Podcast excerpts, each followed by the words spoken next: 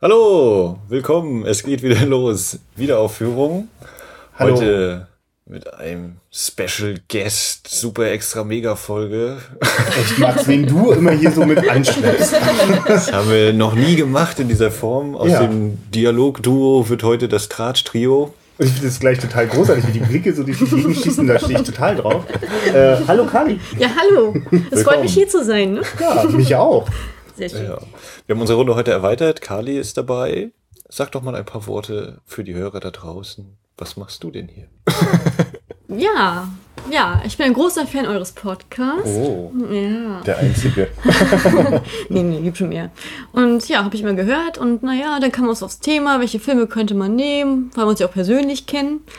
Und da hab ich gedacht, naja, mach doch mal einen Film von mir, der mir so gefällt. Und der, jetzt wurde, mal ein, wurde ich mal erhört. Jetzt hat mal ein Film von mir den Einzug hier gehalten. Und ja, der wird dann heute besprochen. Genauso sieht's aus. Also liebe Zuhörer, wenn ihr uns Vorschläge macht, äh, welchen Film ihr denn gedenkt, dass der hier mal besprochen werden muss, könnte das bedeuten, dass wir entscheiden, du musst zu den Podcast kommen. Wir schicken euch dann Also, eine, äh, liebe Leute in München und so weiter. eine Bahnkarte Äh, und wir wohnen und leben an der Ostsee. nee, deswegen war das sehr praktisch, dass du quasi in der Nachbarschaft warst. Auf jeden Fall, ja. verfügbar. Nee. Wir haben ja auch schon ein, zwei Vorschläge bekommen, also auch Ja. die man dann quasi ohne Anwesenheit den Vorschlag machen, Also, wenn- irgendwann mal besprechen könnte. Auf jeden Fall, genau, sind wir da super neugierig, äh, wenn ihr da Ideen habt. Und äh, übrigens auch, wenn ihr mal denkt, äh, was die da besprechen, ist totale Banane. Also das lesen wir auch total gerne in den Kommentaren und wehren uns dann auch. Okay. Ja. Dann, Äh, Carly, sag mal an, dein, dein Film, wer, wer ist das denn? Wie heißt der denn? Ja, heute besprechen wir Heathers. Das ist eine schöne Highschool-Satire aus den 80ern, aus Amerika. Auch bekannte Schauspieler dabei. Ich sag mal Winona Ryder, Christian Slater, die haben schon ihre Namen gemacht. Vom Plot her mal kurz zusammengefasst. Er spielt an der Highschool. Die regierende Clique besteht aus reinen Heathers und einer Veronica Sawyer. Und Veronica Sawyer ist sozusagen nur dabei, weil sie beliebt sein möchte und hasst eigentlich ihre besten Freundinnen. Weil beste Freundin kann man ja hassen, ne? Es ist auch beste Freundin, bester Feind, das ist ja alles das Gleiche. Und das ist der Grundplot. Und dann kommt ein neuer Schüler an die Highschool, der JD. Ein ganz heißer Feger. Und ganz schön verrufen. Und der, ja, sagen wir mal, verführt sie auf verschiedenen Ebenen. Aber das werden wir gleich näher besprechen. Ich finde übrigens, eine ganz großartige Filmzusammenfassung gemacht hast, Kali. Ich, Dankeschön. ich schäme mich für meine langwierigen und komplizierten, mit Umwegen gespickten Inhaltsangaben. Ich schäme mich nicht für meine. Das ist in Ordnung. ja. Ich schäme mich aber auch immer schnell. Ähm, ich würde total gerne als erstes von euch wissen, äh, den Film habt ihr doch jetzt nicht zum ersten Mal geguckt, weil Kali den mal vorgeschlagen hat, oder? Kanntest du? Du kanntest ihn natürlich vorher schon. Ich habe den, glaube ich, schon hundertmal gesehen gefühlt. Also mindestens zehnmal. Mindestens. Alles klar. Und in verschiedenen äh, Lebensphasen. Also das ist auch mein Lieblingsfilm, muss ich an genau, wann hast du das erste Mal gesehen? Weißt du das noch? Ja, ich weiß tatsächlich, so ein bisschen peinlich. Und zwar habe ich, als ich klein war, mal bei meiner Oma geschlafen.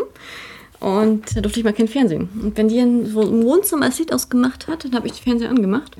Und dann lief immer so gegen 22, 23 Uhr auf Fox immer die neuesten Filme und da lief der. Und zwar noch unter dem Arbeitstitel Lethal Attraction. Ah, ja, richtig. Und dann habe ich den gesehen und naja, zehnjähriges Mädel, ne? Also ich fand das natürlich total genial.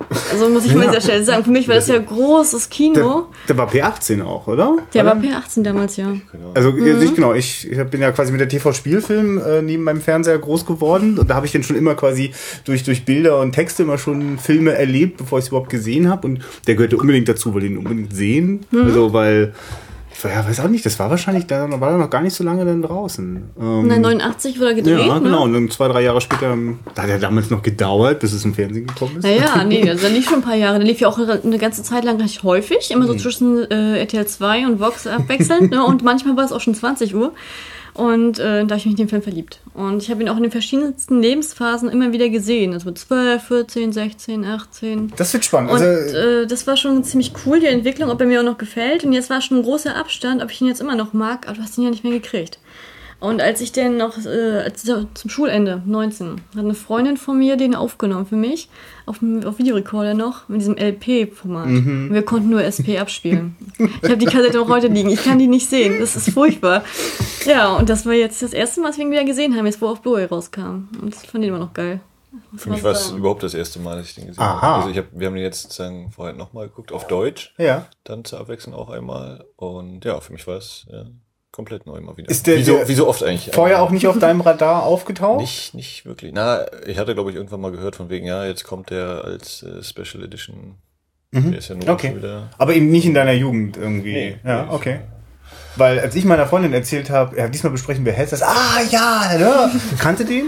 Und ich würde mich gar nicht wundern, wenn das au- durchaus auch eine Menge Frauen gibt, die den gesehen haben, weil, ja, hallo, Christian Slater ist, Ja, der war das ja der Hottie, Hammer, ne? Also ich war total baff, wie jung der da auch noch gewesen ist. Ich Ja, meine, ich kenne ihn noch, noch minimal jünger aus Crime Story. Da hat Ja. mal in irgendeiner Folge äh, natürlich einen Jungen gespielt. Na, und also aus meiner so, Sicht ist so 80er, 90er Jahre ist, ist Winona Ryder doch eine von den Identifikationsfiguren auch im amerikanischen Kino. Also zumindest, also auch ich als Kerl konnte mit der immer viel anfangen. Nicht nur anhimmeln, so auch zu denken, ah, die ist schon cool. Es wäre cool, wenn man die kennen würde. also, weiß ich nicht, war mir, mir, also Winona Ryder eher als irgendwelche, weiß ich nicht, weiß ich nicht, irgendwelche Blondinen aus Beverly Hills 90210. ähm, was auch Also ich habe es jetzt gar nicht so aufgefasst, dass es so ein Mädelsding ist. Also überhaupt nicht. Ich finde eher so auch, er spricht auch große Jungs an. Gerade weil es eine riesen Satire ist. Ne? Das ist ja nicht hier dieses Klischee, eine wie keine mäßige Gespräch. Das ist ja mal wirklich hier das Geniale. Das nehmen wir alles auf die Schippe, was man sozusagen an Klischeegruppen in der Highschool kennt. Fand ich ziemlich geil. Christian Slater ist wirklich eine hotte Sau in dem Film, muss ich echt mal so sagen. Und ich habe mal gelesen, dass äh, eigentlich Brad Pitt die Rolle kriegen sollte, aber der war so soft. Und ich bin ganz froh, dass er die nicht gekriegt hat, weil das mit Christian Slater ist schon eine geile Besetzung. Das passt schon richtig gut mit dem Blick und allem. Also muss ich echt sagen. Und Winona Ryder mag ich total gerne. Die kommt irgendwie in jedem meiner Lieblingsfilme vor. Also, ich weiß nicht, ob das zusammenhängt, aber naja. Und auch die ist da ja wirklich, ich habe jetzt nicht nachgeguckt, wie jung die da tatsächlich noch sind. Aber, also Christian Slater würde ich original noch mit 17 durchgehen lassen, so wie der da aussieht. Weiß aber, dass der irgendwie schon fünf, sechs Jahre später spielt er schon in True Romance und ist aber ein ganz anderer Käse. Also viel, viel, wirkt viel älter und fertiger. Der ist ja noch wirklich. Ja, so unfertig, ne? Ja. Hm, das Ja, ein stimmt. bisschen das, das Kindergesicht, ja. Ja. Ich glaube, ich glaube, der war 21 oder so in dem Dreh. 20, 21, der war noch gar nicht so alt. Und sie auch so. Also das ist äh, ein gutes Alter. Genau, denn das, das, denn äh, neben all dem, du hast es schon so schön, du hast es Highschool-Satire genannt, ähm, die aber auf jeden Fall, äh, äh, also die hat, hat auf jeden Fall totale äh, Überzeichnung, aber eben, äh, ich find- empfinde die auch als total authentisch, also wie die Leute da so rumlaufen, ist auch irgendwie so eine angenehme Zeit. Die ganz harten 80er-Sünden sind schon fast überstanden und es geht in die 90er-Sünden rein, aber mit denen kann ich mehr anfangen, so aus meiner eigenen Biografie heraus. Aber äh, ja, ich mochte total das Setting und die Leute, also die Besetzung, auch in, den, in die kleinsten Nebenrollen. Der Film fängt ja, äh, na gut, er hat zwei großartige Einstiegsszenen. Er hat erstmal die Heathers Einstiegsszene. Crockett, was ist denn Crockett, ne? Crockett, Cricket? Cricket, Ja. Cricket, ne? Also im Original sagen sie Crockett, aber ich. Äh, Also ich habe das erst vor kurzem gelernt. Das Crockett, das mit den kleinen Toren und äh, dem, ne, also das, was wir dort sehen. Und Cricket ist das, was die Leute dann äh, spielen die das nicht auf, äh, auf Pferden? Nee, das ist Polo. das ist ein bisschen Das ist Polo, Polo? aber das ist. Ne, Aber ja. das ist hängt alles hängt zusammen. Das verwechsel ich auch immer alles. Hören Sie auch nicht nächste. Folge, die Sportkommentatoren. Das ist aber eine echte Cricket und Crockett Podcast. Das ist ja da was. Äh, nicht für mich. nee. Also die spielen da eben Crockett. Und da war ich ja, also ich habe den schon sehr, sehr lange nicht mehr, stimmt, ich habe jetzt ein bisschen verpasst, noch die Stelle zu erzählen, nur ganz kurz. Also Ich habe den damals auch schon sehr früh dann irgendwann sehen können, so mit 13, 14. Ganz ehrlich auch, weil ich dachte, oh, was denn, na, also ich dachte eine Highschool-Komödie, aber ab 18, das war so ein bisschen, Ja, das muss ja krass sein. Und dann hat mich der Film damals ganz schön überfordert, weil ähm, dies, dies, also für mich ist der extrem schwarzhumorig und mich hat das aber richtig gehend verwirrt, weil es war quasi nie für mich so zum laut loslachen, sondern eher, oh krass, wie unangenehm, wie fies und wie, wie hart das Finale. Also ich empfand das richtig als krass und denke auch, dass heutzutage nach, nach diversen Schulmassakern, in, die groß rumgegangen sind in den 90ern und 2000ern, geht, kannst du den Film auch nicht mehr machen. Ne? Also ich finde den erstaunlich. Also ich, ich, ich hoffe, dass dieser Film gemacht wird immer wieder. Ne? Das ist ganz, aber, äh, und ich habe den, als ich den jetzt, den jetzt vor drei Tagen wieder gesehen und äh, konnte das dann richtig genießen. Wie, der ist ja wirklich wunderbar, schwarzhumorig und dreht so herrlich an der Schraube. Dass, also am Anfang haben wir wieder so heile Welt, amerikanische Vorstadt, alles äh, wunderschön, ne? so grün und, und Rosenbeet irgendwie. Ne? So, es könnte schon fast David Lynch sein, aber irgendwie ist es zu süßlich noch. Ne? Da gucken wir uns vor. Ja, und dann, das ist ja eigentlich gleich, ne, in der ersten Szene, wo du denkst, ja, alles schön, und dann kommt eben der erste Moment, wir glatschen auf diese Rosen drauf. Da, da ist ja dann eigentlich klar, okay, irgendwas ist hier nicht ganz so, wie es sein soll, wieder mal. das war dann, äh, ist ja dann gleich so dieser erste Schalter da. Ja, und was ich ja total mag, ist, also wenn ich noch nicht vielleicht nicht sicher bin, wie soll ich den Film so, mh, so annehmen, so als Zuschauer kriege ich ja gleich schon so eine Hilfestellung, wenn Winona Ryder kriegt äh, den Ball auf den Kopf und dann dreht sie sich auch gleich so zur Kamera und beginnt liebes Tagebuch oder irgendwie sowas in dieser Richtung, ne? Und fängt an, also im Off erzählt sie denn ihre Geschichte und aber dieses, wenn ein, wenn, wenn der, wenn die Figur in die Kamera guckt und direkt mich anspricht, dann spüre ich schon gleich so eine Überhöhung. Dieser Film versucht nicht so zu tun, als wäre er dabei, weil was, was dokumentarisch festzuhalten, sondern nee, das ist eine totale Inszenierung und äh, alles ist künstlich und äh, da passt das super rein, die zweite Szene, wenn ähm, diese ganzen äh, über äh, alle Figuren, die es so gibt, die die Angeber, äh, was nicht nicht nicht Baseball, sondern Ba- sind wir Basketball, ne? also die spielen oder Halle Basketball. zumindest. Ja, ja, genau. Ja, jedenfalls so die, die Sportler. Football, nee, ne? Footballer sind das natürlich. Genau, so Ja, immer große oder? Sprüche, so schon total die Machos. Dann gibt's natürlich äh, äh, eine totale Außenseiterin in dem Fall. Äh, total. Äh, Dampfwalze. ja, genau, ist Dumpstruck. Äh, genau, also sehr, sehr, sehr füllige junge Frau, äh, die dann gleich auch verarscht wird und so weiter. Also diese ganzen Klischees sind gleich da und diese Leute, das finde ich, sind super besetzt. Das Ganze wird ganz oft so weitwinklig auch aufgenommen, dass die Leute dann wirklich so ihre Fratzen so ins Gesicht halten. Äh, ja. Ja, also ich finde das auch total schön mit der, mit der Musikeinlage. Das ist ja immer dieses, dieses, ich weiß nicht, jetzt nur, äh, ja, wie sagt man denn das? Diese, ich weiß nicht, diese ganz einfache Musikeinspielung. Das ist ja keine Musik, das ist ja kein Lied und das ist ja kein Gesang und nichts. Das sind wirklich ganz einfache, sind drei Töne oder so, die sich mal wiederholen. Und das finde ich, die erzeugen echt Stimmung. Also, Soundtrack fand ich auch gut, ja. Ja, also. Kesera noch mal fast ein bisschen ausklammern, also die komponierte Musik dann sag ich Ja, aber das war ja gerade schon dieses heilige Welt, also diese heilige Welt zum Einstieg, das war schon genial, ja, muss man so sagen. Also ich meine, als ich damals den Film gesehen habe, da habe ich immer alles so, also als Kind halt nimmt man ja alles so hin, ne? Also das, das ist alles so, wie es gezeigt wird, ne? Nachher denkt man ja erst mit den Jahren, ah, Satire hier, Satire da, und entdeckt immer neue Facetten. Und ich habe immer nicht verstanden, wie kann sie denn da in der Wiese drin stecken? Wie kann denn der Kopf Ja, da ja, ja. rauskommen? Also, war das ein Traumsequenz am Anfang oder war es das nicht? Das war, genau. das war so ein Ding, das Die war das Einzige, so gut was eingebuddelt, dass man das am Rasen nicht erkennen kann. Ja, wieso sagen die Eltern denn nichts, wenn die alle abgeholt werden? Ja, ich meine, jetzt ist es und das war echt so ein Ding, wo ich mir dachte, aha, Ja. das war auch der einzige nicht schlüsselige Teile. Das muss ich echt sagen. Ja, der gibt große Rätsel auf dieser Film. Und, und, und, Das war der einzige nicht schlüssige Teil. ja, das war der einzige nicht schlüsselige. Als andere habe ich so geglaubt. Das war völlig klar. aber- Nee, aber am Anfang hat man ja auch gemerkt, jetzt, weil wir hatten ja jetzt nochmal Englisch geguckt und dann nochmal Ja. in Deutsch. Diese Übersetzungsfehler, ne, das ist einer, das ist richtig schade, wenn man das so nimmt. Und da geht es ja am Anfang jetzt im Deutschen zum Beispiel, haben wir heute geguckt, da sagen sie, äh, hier die Hesse, die von Chen Doherty gespielt wird, ne, äh, du bist so vergesslich, ne, irgendwann fällt dir nochmal die Welt auf den Kopf oder irgendwie sowas. Du musst nochmal den Kopf verlieren, Genau. also, nachdem sie ihr da eh Ja. das Ding da wegfeuert. Ne, und jetzt im Original wird sie an dieser Stelle sagen, äh, das hast du heute einen Gehirntumor zum Frühstück gegessen. Und die Schauspielerin, die das sagt, die ist tatsächlich an einem Gehirntumor gestorben nachher. Das war, deswegen hat man nachher gesagt, oh Gott, das ist der, ist der Film verflucht, ne? Okay. ne? Also, oh Gott, der jetzt Trauer ist. Ja, ne? das ist ja furchtbar. Ja, sowas jetzt nicht gemeint. Aber, Aber- das sind immer diese kleinen Sachen, die man so mit rauskriegt über die Jahre, schon krass.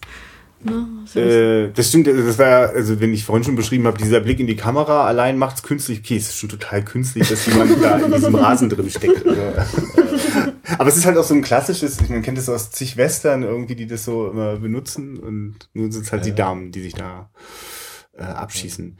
Ähm, und jetzt, weil du gerade so sagtest, so mit diesen immer auch so Musikeinsprengseln, äh, ich musste öfter so an, an Parker Lewis denken, so eine, so eine Fernsehserie meiner, meiner Kindheit und Jugend, äh, die auch so ganz viel auch mit so sehr überzeichneten Figuren, die man aber, die aber alle sehr klar äh, ihre Wurzeln in der Realität haben. Also man konnte sich da immer ganz gut einfühlen. Also natürlich, es gab ja immer die, die Angeber Macho-Sportler-Typen, die Außenseiter, die Nerds. super hübschen, genau, die Nerds, richtig, die sind auch dabei. Ja, hier Wissenschaftsclub, ne? Der, Ja, ja.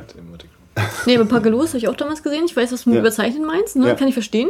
Geht mir in diesem äh, Film eher durch die Bilder so. Also jetzt mit diesen klassischen breiten Schultern, diese Mhm. extrem knalligen, vor allem diese ganz über, äh, überkandidelten Frisuren. Ich meine, später 80er, zu der Zeit war ja schon noch wieder dieser Trend weg, weißt du? Und Mhm. dann nochmal alles so rausgeholt und nochmal richtig extra aufgepackt auf die Pauke. Also finde ich schon geil. Ja. Und das Cast ist schon ziemlich cool, muss ich auch sagen. Haben sie schön zusammengestellt. Auf jeden Fall.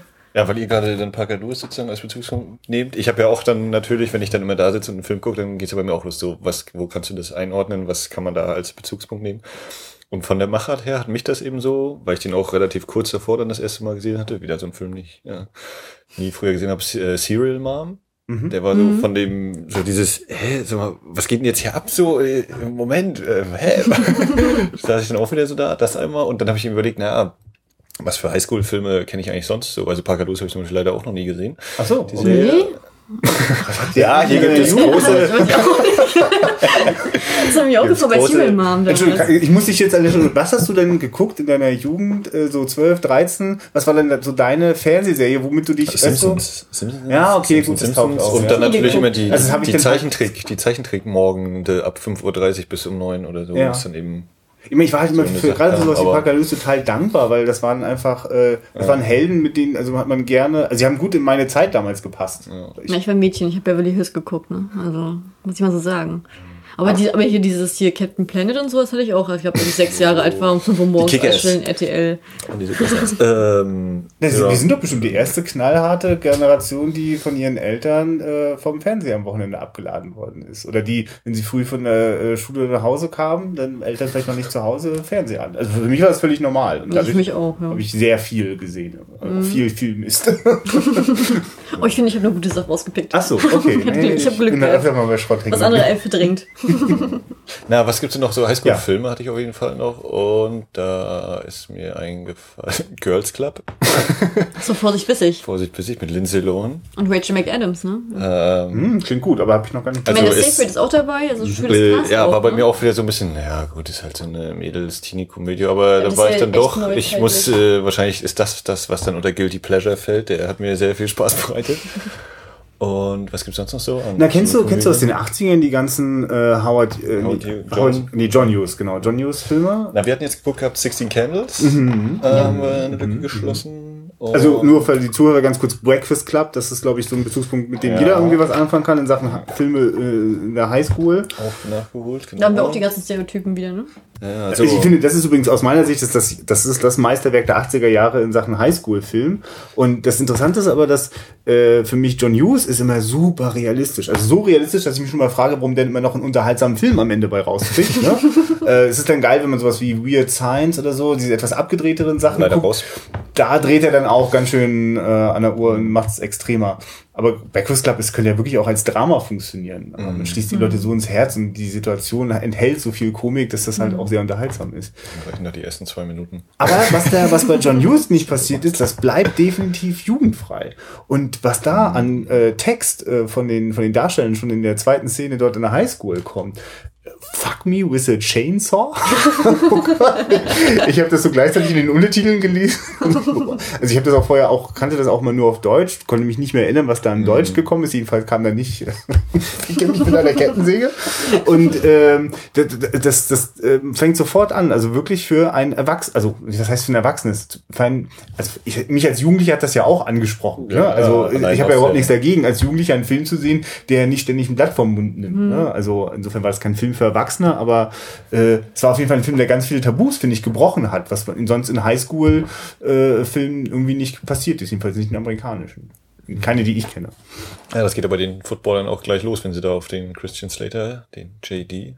Ich finde, das ist eine Anspielung auf James Dean. Wer ist der Jason Dean? Oder Ja, da, ja, natürlich, ja, ja, natürlich, Und auch wie der Typ aussieht und Ja, ja, so gedacht. Wir müssen, das, Ja. wir müssen auch mal das Offensichtliche hier festhalten. Obwohl, obwohl damals ich ein Interview gelesen hatte, da hatte Christian Slater gesagt, er hat sich komplett an den Schauspielkünsten von Jack Nicholson orientiert. Das hat er bestimmt Ne? gemacht, Also aber der so Drehbuchautor hatte da was ganz Klares im Sinn. Naja, war guter Misch. Und auf jeden Fall, wenn die dann eben da in der Cafeteria auf ihn zugehen und ihm da eben diese ganzen äh, homosexuellen Dinger da vorballern und so, das ist ja auch schon mal das eben, ne, das wird ja dann auch, wenn sie dann dran glauben müssen, ja auch entsprechend äh, Also, wirklich, ja. ne? also äh, wir erzählen ja immer alles und, und jede Wendung. Äh, wenn der JD-Charakter, der die ganze Zeit erstmal so im Hintergrund irgendwie die Sache so in der Beobachtung hat, der beobachtet nämlich, wie die aus der Ecke heraus. die, die Heathers, genau, aus der Ecke heraus, wie die, die drei Heathers und Veronika ähm, da so, ein, so eine kleine fiese Attacke auf die Außenseiterin machen. Die äh, kriegt dann so einen Liebesbrief untergeschoben von den Sportlertypen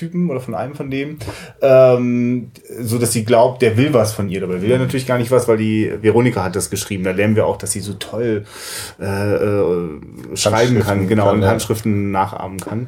Ja, jedenfalls äh, genau, als das passiert ist, äh, äh, wie, weiß ich gar nicht, spricht JD die, warum gehen die auf äh, Ja, Nee, nee, nee, zu? das ist nachher anders. Äh, Die Mädels sind draußen und jetzt äh, kommen sie wieder rein. Und dann guckt sie den JD wieder an, die Veronica. Und dann sagt die Freundin, ah, warte mal, bist du den verknallt? Das ist der Neue. Und dann geht sie rüber, macht diese geile Umfrage für, die, äh, für, für die Zeitung. Ja, Ne? hier, du gewinnst 5 Millionen und am, am gleichen Tag kommen Aliens auf die Erde, die in zwei Tagen die ganze Erde hochspringen. Was machst du mit dem Geld? Naja, die erste blöde Frage, die er in seinem Leben gehört hat. Ja. Mhm. So lernen die sich dann kennen auch. Ne? Aber ich finde auch äh, diesen Blick allgemein, ne, wenn, wenn man durch die Cafeteria guckt und diese ganzen Stereotypen sitzen sieht und er sitzt an der Ecke und guckt dann immer so rüber und hält diesen Blickkontakt zu der Veronica, obwohl die sich gar nicht kennen. Er wirkt richtig so, ähm, ich sag mal, hervorgehoben. Ne? Also als wenn er von oben auf alle runter guckt und, und als wäre er wirklich sozusagen das cool, also jetzt der beste Anlaufpunkt von allen. Alle anderen sind Ja. so eine Einheitsmasse und er ist derjenige, zu dem man hin muss, hinpilgern muss, ne? was sie auch macht.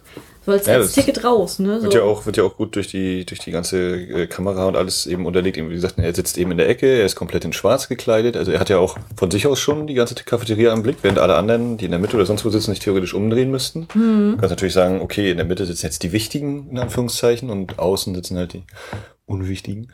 Ähm, also das unterstreicht das eben so, diese ganze Gestaltung, ja. Aber durch den, obwohl er so dunkel gekleidet ist, finde ich jetzt nicht, dass er eine negative Ausstellung hat, weil er die ganze Zeit ja nur am Grinsen ist. Ne? Der grinst ja die ganze Zeit wie blöd und ist ja auch nett zu jedem. Ne? Der geht ja auch zu den Außenseitern hin und alles. Das merkt man ja auch. Ne? Na, wenn ich jetzt mal draußen ausklammer, dass, äh, wenn ich den Film zu Ende geschaut habe, verstehe ich, dass der da einfach einen ganz krassen Plan die ganze Zeit durchzieht und quasi eigentlich schon mal die Lage checkt. Aber am Anfang empfinde ich das eher, oh cool, da ist einer von denen, die können sich da raushalten aus diesem ganzen Scheiß. Der ist kein, also der ist nicht richtig ein Außenseiter, also der, der, der ist mit sich zufrieden, ne? Äh, äh, und, und er gehört aber auch nicht zu irgendeiner komischen Clique. Irgendwie steht er da so ein bisschen drüber. Und, das, und wir merken ja auch bei Veronika recht schnell, so richtig glücklich ist sie in ihrer Clique natürlich nicht. Das merken wir ja schon, dass sie da in der Hackordnung noch ganz unten steht.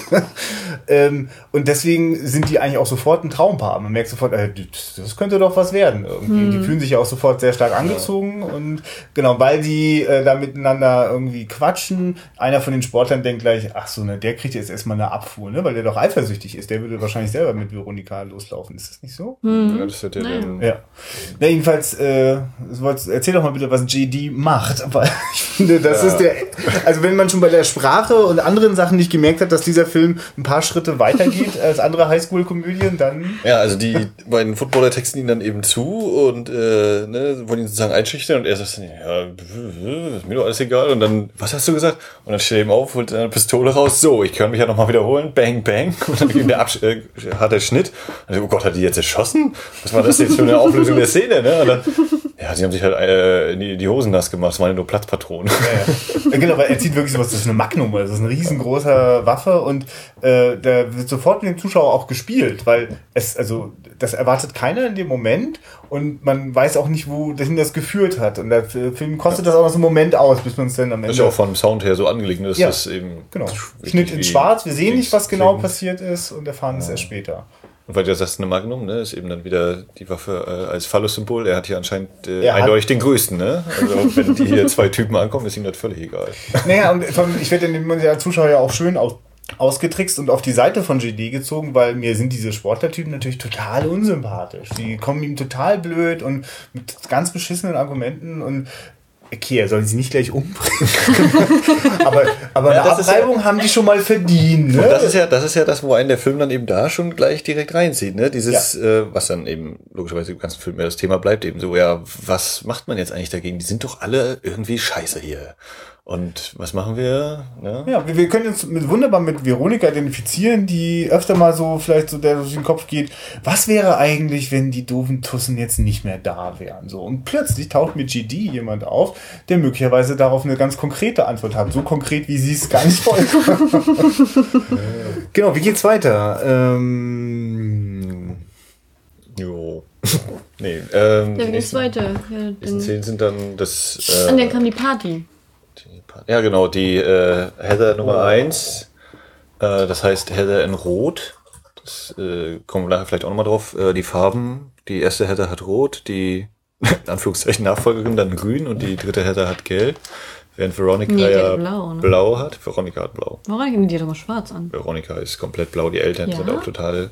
Die Eltern sind Ja, völlig das- blau. das- Die Eltern sind wirklich ganz schön speziell, muss man auch so sagen. Ähm, auf jeden Fall, äh, die Party auf eine Uni-Party ist das. Und wissen Sie, sie sind, äh, habe ich jetzt, weil wir jetzt das auf Deutsch geguckt haben, weiß ich nicht mehr. Die äh, Veronica und Heather sind noch erst äh, Klässler, Erstklässler ist nicht der richtige Begriff, aber Ja, äh, an der Highschool. ja, die sind irgendwie oder? mit an der Oberstufe, glaube ich. Also es ist gar nicht genau gesagt, in welcher Klasse Auf jeden Fall ist sind. Uni natürlich nochmal einen Schritt höher und äh, Heather nimmt dann eben Veronica damit hin und ja, komm, und das wird natürlich ganz toll und das wird natürlich nicht toll.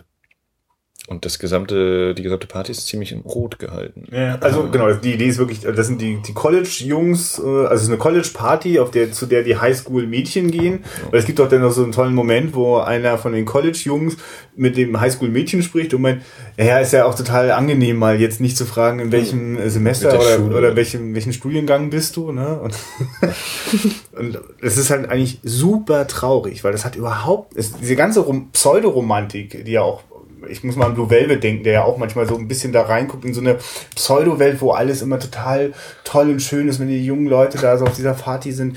Äh, dann ist das in diesem Film total furchtbar, weil die sind teilweise schon viel zu betrunken. Die Kerle überlegen nur die ganze Zeit, okay, wie kriegen wir jetzt irgendwie die Mädchen, was heißt gar nicht mal ins Bett. Alles, was da irgendwie quasi das, das worum es geht, ist irgendwie der Blowjob. Also irgendwie auch so eine total traurige, also für mich, also meiner Sicht zumindest sehr einseitige. äh, also das ist ja sehr wirkt unglaublich äh, nüchtern und unbefriedigend eigentlich. Also es ist, man kann drüber schmunzeln, weil es ein bisschen überzogen ist. Das Aber- ist kein Hehl draus gemacht, ne? Das ist eben, äh, wo darum, Ja, wo darum sind die jetzt da und äh, also Heather selbst zumindest ist sich dessen auch irgendwie bewusst, dass es eben sozusagen dazugehört für, für den Status. Aber Veronica ist dann auch irgendwie noch so dieses, ja, nee, das muss ich jetzt auch nicht alles mitmachen. Ja. Ne, Ich meine, sie bleibt sich selber treu, ne? Ich meine, bei ihr ist ja nun wirklich so, sagt, was brauche ich nicht, wollte sie von vornherein nicht. Sie geht ja nur mit, um dazuzugehören und nicht, weil sie dahin will. Weil eigentlich hatten sie ja auf dem Weg dahin hier den JD getroffen. Also, und da wäre sie viel lieber mitgegangen. Das hat man ja auch gemerkt in der ganzen Sache und musste denn mit. Na, und dann soll sie ja alles, und dann wird sie ja genötigt, sozusagen zu machen. Und sie sagt ja nein, nein, nein. Und die andere macht mit. Und sieht aber selber, spuckt dann aber selber auch noch den Spiegel an, ne? Weil sie ja mit, der- äh, sie hat zwar mitgemacht, weil es einfach das System erfordert, ne? Aber glücklich ist sie damit auch nicht, ne? Wir haben es eigentlich mit einer äh, ungeheuren Masse von Leuten zu tun, die quasi immer schön konform gehen, ne? ob ihnen das nun passt oder nicht. Und halt für mich ja sogar das in dem Moment, ich dachte, dass die Hazards am Anfang kommen, die mir sogar noch so als Clique mh, auch so ein Hauch Anarchie drinne, die widersetzen sich auch mal so dem Mainstream. Und es ist eher so richtig auch ein Stück weit schockierend. Krass, die macht da einfach so mit, die, die eine Hazard. Ne? Das ist, da kann sich da gar nicht von frei machen. Also gehört halt dazu. Ne? Und ist jetzt auch nicht der erste und nicht der letzte und geht so weiter. Und äh, JD und, und Veronika werden da wirklich so als äh, Individualisten gezeichnet, ne? die, die da äh, sich selbst, genau, sich selbst treu bleiben und äh, das nicht brauchen. Obwohl selbst treu bleiben bei JD ja auch problematisch ist, ne? Wenn man so weiterdenkt, ne? Naja.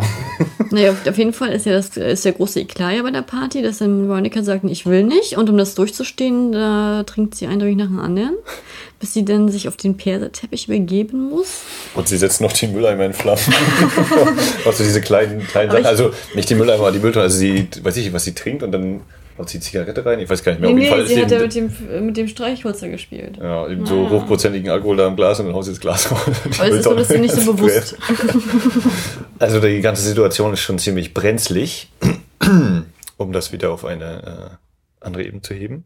Ja, das ist halt krass. Dann kommt da einfach die eine Hazard raus und äh, ey, du kannst das nicht machen, du musst da mitmachen. Jetzt hast du mir voll die Party versaut, dann kotzt du da auch noch hin. Das ist jetzt alles, was übrig bleibt von der Party. Und, und dann denkst du, oh Mann, ist das traurig? Und gleichzeitig scheiße. Also äh, die Hazard lässt, gibt schon mal gleich das Gefühl, okay, Veronika, jetzt bist du dran. Ne? Also dich machen wir jetzt richtig fertig. So. Naja, jetzt kannst du auch die Tage zählen. Jetzt ist Freitag, Montag bist du dran. Am Montag wissen es alle, ne? Ja, und Das ist auch das erste Mal eben, dass du gesagt wird, na, wir, dann erzähle ich allen das, ne? Und dieses äh, etwas erzählen, was an einem Abend passiert ist, kommt ja dann später nochmal später aufgegriffen dann. Äh, so, und wenn wir jetzt chronologisch weitergehen, kommt ja jetzt äh, der Morgen danach, der große Kater. Nee, nee, da ist ja noch JD abends noch dabei. Das ist ja das kommt Geile. Der Jetzt kommt kommt- sicher näher. Jetzt, jetzt gibt's ja. Individualistensex. Strip-Pocket. Der kommt ja durchs Fenster gehuscht wie Wilson hier bei Hör mal, wer da hämmert, ne? Also da Wie alle, wie alle. Ich glaube, in allen Ju- Jugendserien. Das ist Ja, bei, ehrlich, bei Dawson's Creek auch ja, immer mein, das, das, das war äh, auch bei Clarissa oder immer so. Ich meine, ganz Also es ehrlich. ist bei allen, ne? Die Eltern dürfen nicht mitbekommen, dass der Freund kommt und das Ja, Fenster steht immer offen. ansch- Anscheinend ist in jeder, bei jedem Vorgarten eine Leiter vom Und ja, also das ist Ich wahrscheinlich auch ein, ein Highschool-Kurs hier. Häuser erklettern 101 und äh, durchs Fenster kommen. Ja, Fall, Filmreif. Sache. Auf jeden Fall ist dann, äh, steckt dann JD seinen Kopf rein und sagt, hey, wie geht's? Und dann wollen sie nachts noch Cricket, Crockett, Polo, je nachdem, ohne Pferd spielen. Ist, Obwohl, weiß man ja nicht, ne? Also, ja, dann lernen sie sich dann erstmal besser kennen, ne? Ja, also es ist wirklich wie so zwei wilde Tiere liegen die dann so nackt äh, äh, irgendwie im Gras am Baum gelehnt und ist so denkt so, ach ja Mensch, ne? Also den beiden geht's doch gut. Die, die brauchen den ganzen anderen Quatsch eigentlich. Also es ist auch wirklich, das ist eigentlich auch so der Punkt. Äh, bis dahin ist es für Veronika eigentlich perfekt, ne? Und äh, hätte nicht JD noch ganz andere Absichten. Könnte der Film da an der Stelle zu Ende sein? Happy End, fertig. Ne, eben nicht, weil ja am Montag ja das große Donnerwetter auf sie wartet. Da hat sie ja Angst. Das möchte sie ja mit allen Mitteln verhindern oder zumindest die anderen noch einen mitgeben, ne? Auf dem Weg dahin. Ja, und dann beginnt eben JD ihr das langsam einzuflüstern. Ja, zumindest, ich weiß gar nicht, ob das Ja, seine Idee ja ist mit dem ne? Streichspielen, ne? Weil jetzt geht's, äh, genau, also es geht jetzt so drum, äh, eigentlich sie mal zum Kotzen zu bringen, ne? Also sie mal die, ihr dieses Gefühl zu geben, dann könnte man ihr ja morgens so einen, so einen Drink in die Hand drücken, Mhm. äh, bei dem sie übergeben muss. Irgendwie, keine Ahnung, was sie da reinmischen wollte, was harmloses, aber was was. Milch, Milch? mit, Ho- Milch mit Orangensaft Milch und. Orangensaft und noch was Schleimiges? Ah, ja, nicht. Ja, aber ganz ehrlich, ich habe das so verstanden immer, dass äh, die Idee letztendlich mit diesem Tr- äh, Streich von ihr kam. Er hat dann das so spontan ausgenutzt mit dem, dass er nicht gesagt hat, oh, übrigens, äh, das ist noch eine falsche Tasse mit Rohrreiniger und äh, naja. Ja, das äh, kommt bei mir gerade langsam irgendwie so, dass das so ein bisschen, äh, ich bin jetzt wieder ganz hart, dass das so in Richtung Faust geht. Ne? Also der Teufel ist jetzt in der Stadt und äh, das böse Gewissen hier von Veronica, oder ne, was heißt böse Gewissen, der, der böse Teil wird jetzt äh, knallhart aktiviert und sie muss eben zeigen, äh, Ja, er greift das direkt gibt sie auf dem und- nach oder Und das Interessante ist jetzt, wie das auch äh, gezeigt wird, ähm, äh, Veronika mischt quasi die harmlose, äh, zum Kotzen anregende äh, Tasse an und JD noch die andere mit dem blauen fiesen Zeug. Und dann stehen die beiden Tassen da. Und äh, der Film geht jetzt, macht das ziemlich clever. Also es ist nicht so, dass JD jetzt wirklich äh, ihr so direkt die Tasse hinschiebt, sondern es stehen halt beide Tassen dann da. Und dann ist es aber ein bisschen verwirrend, weil sie dann nimmt ja, sie äh, knutschen erstmal noch Ja, kurz sie rum, da ich knutschen. sehr so abgelenkt und guckt nicht mehr hin, nimmt einfach die Tasse. Nimmt sie eine andere Tasse? Interessanterweise haben die dann aber oben, hat aber die ganze Zeit JD die Tasse in der Hand. Das hat mich irgendwie Ja, ich ein glaube, das bisschen na gut auf dem Weg dann hier auf die Treppe hoch, Ja. vielleicht So getauscht. Weg ich ist habe es so überlegt, ob sogar vielleicht einfach noch im Nachhinein nochmal überlegt worden ist, lass uns das so, so unklar wie möglich machen, wer jetzt nochmal ganz genau aktiv den Teil übernommen hat. Also, weil das hilft den beiden, nämlich weil ähm, äh, die eine Heather wird einfach diese Tasse nicht überleben. das steht fest. Tasse Äh, des Todes. Ja, es ist die Tasse des Todes.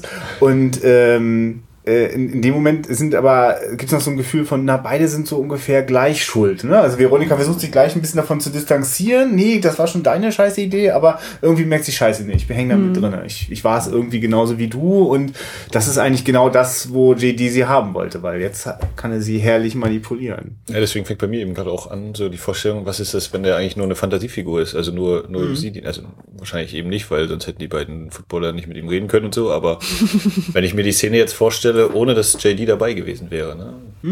Ich finde, es gibt durchaus, gibt ja so ein, zwei Momente, wenn JD äh, so nachts im Wald mit seinem Motorrad steht, kriegt er so ein blaues Licht so irgendwie angeleuchtet. Also er wirkt auf jeden Fall schon ähm, etwas, ein, ein, also eine übersinnliche Atmosphäre kriegt er auf jeden Fall. Ne? Er hat da, er hat ja auch einfach wahnsinnig viel Macht, weil er scheint das ja alles im Griff zu haben. Also Ja, ich sag ja, er ist, er ist der Mephisto, der den Faust besuchen kommt und ihn jetzt auf die Probe stellt. Na gut, er ist auch selbstbewusst, er ist erfahren. Und ich meine, jetzt, wenn sie dann sozusagen den Brief schreiben soll, da sagt sie ja selber, als er dann so die Vorschläge macht, Mensch, hast du es äh, hast du's denn schon, äh, schon öfter gemacht?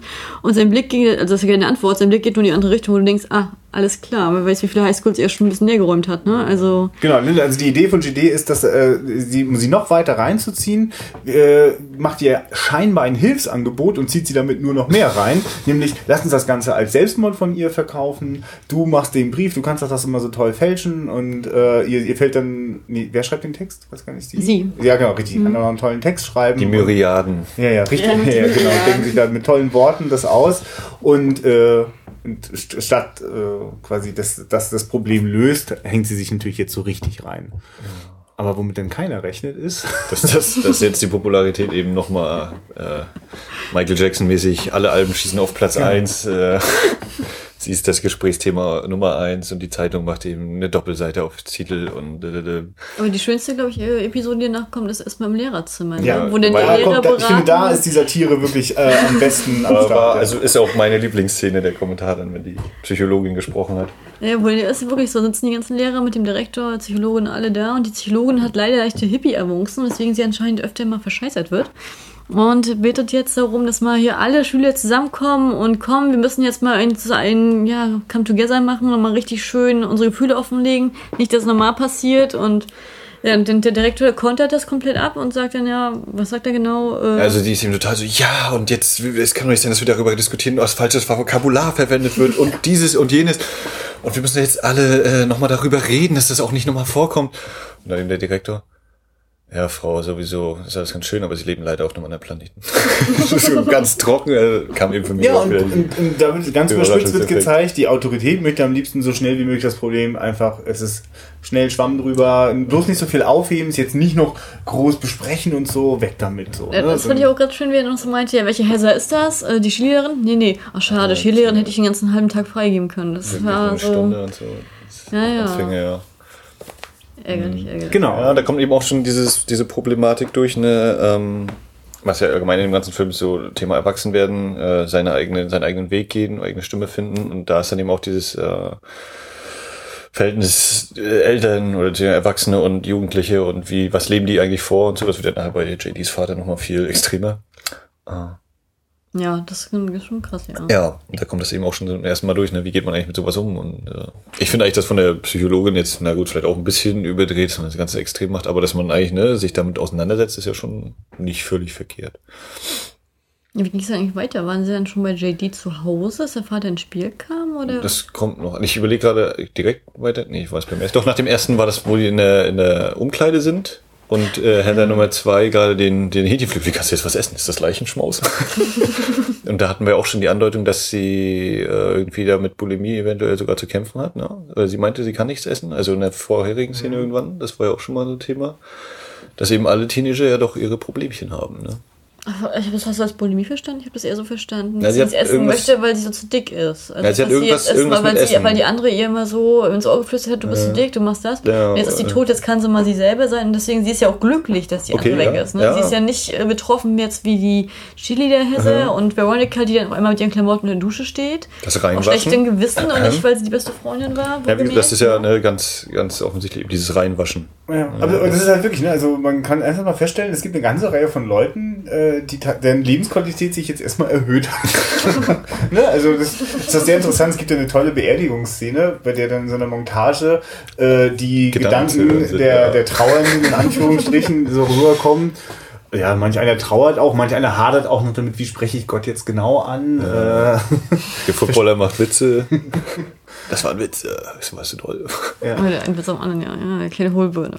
Ja, ja, also die, ne, wirklich äh, wird dann eben auch gezeigt, wie alle damit eben umgehen, äh, obwohl es eigentlich ja so eine Klischeefiguren erstmal sind, aber man zeigt eben, es sind ja nur wirklich Menschen mit Problemen. Und was er eben meint, oder das passt eben in meine äh, Sichtweise, dass das dann eben Individuen sind, die ihren Na, Weg ich, finden und müssen. ich denke, in dem Moment denke ich, das meine ich so, das sind so für mich diese authentischen Momente. Das ist auch das, was ich an den John Hughes-Filmen so mag, dass in dem Moment reden und, und handeln äh, die jungen Menschen so, wie, sie, wie man das halt macht. Also Ja. äh, nur wie man das aus irgendwelchen Gründen als Erwachsener dazu tendiert, das zu verdrängen, zu vergessen, äh, sich anzupassen, das nicht mehr zu tun und, äh, und nach dem Motto, ja, also, ja, was du denkst, aber äh, darüber redet man nicht oder so. Und es ist halt schön, dass das so, es kommt alles schön auf den Teller. Das wird ausgesprochen und äh, ja, das ist manchmal witzig, manchmal erschreckend. Äh, und meistens ehrlich. ja, auf jeden Fall.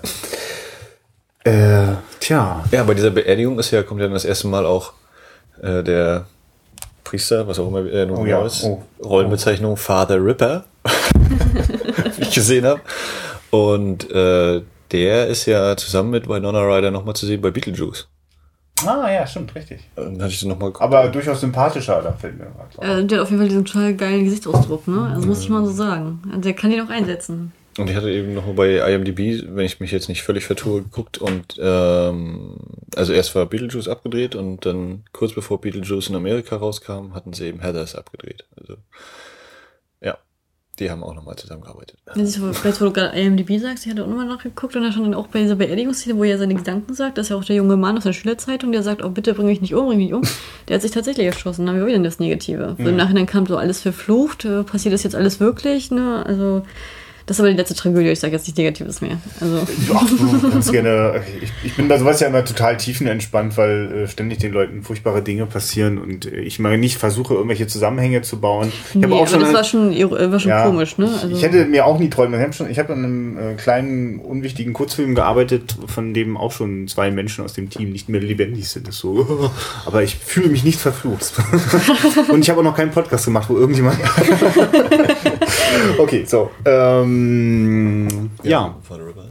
So, und dann geht's weiter.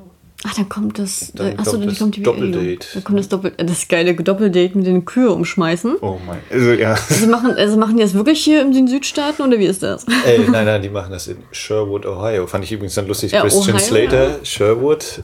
Ähm, Okay. Wann war Robin Hood? 93? 95? Ja, auf jeden Fall Aber das fand ich später, auch so, ja, ja. da, äh, Ja, wenn ich jetzt damit anfange, hier mit Veronica Sawyer und dann ihrer Freundin, da, wie heißt die? Beth äh, Finn? Betty Finn? ja, ist Finn Mit und Huck, Sawyer. ja.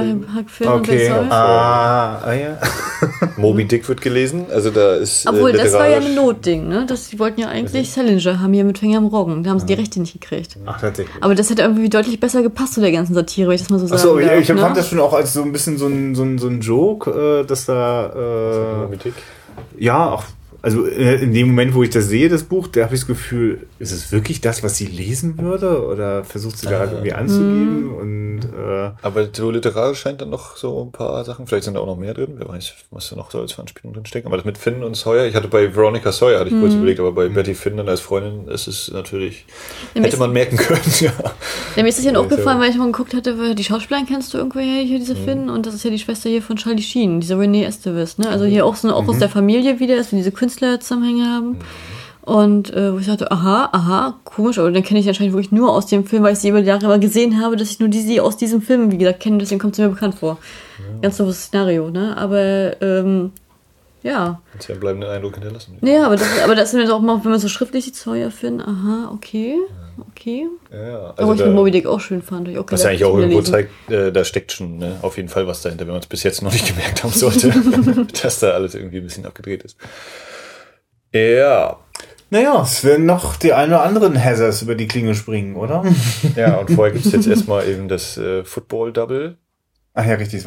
Könntest, äh, wer erzählt nochmal ganz genau, was da passiert? Also die Was erste Sache Idee? ist, dass die die grüne oder die gelbe Heather? Gelbe Hesse. Die gelbe Heather Veronica bittet eben mitzukommen und das wird auch bestimmt ganz toll und da ist ja auch wieder, ne? Sie wollte eigentlich lieber was mit JD machen. Mhm. Ja, weil sie auch mit ihm zusammen ist. Die andere hat ja, ist ja, will ja mit dem Sportler ausgehen und die hat ja so, und der hat ja so einen besten Freund. Mhm.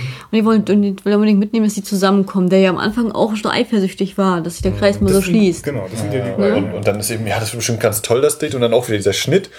Und dann stehen die beiden Mädels irgendwo im Dunkeln. Man hört, man sieht so eine Kuh halb im Bild noch, hört die Jungs lachen, kichern und die beiden Mädels stehen da, "Ey, was ist das hier so eine, äh, und Obwohl ich auch immer lachen musste, wie er so meinte, hi, schläft hi, schläft auch geil. Ja, also so ein typischer Jugendblödsinn eigentlich, ne? Komm, wir hauen mal eine Kuh um. Und das, äh, ja, und dann wird eben, werden die beiden eben, als die Kuh umfliegt und in den Matsch fällt, bekommen die Mädels die, den ganzen Matsch ab. Und äh, dann ist auch wieder, Veronica will einfach nur weg, während äh, Heather mit dem einen Footballer Ja, mit dem Rams. Äh. sich auf der Wiese wälzt.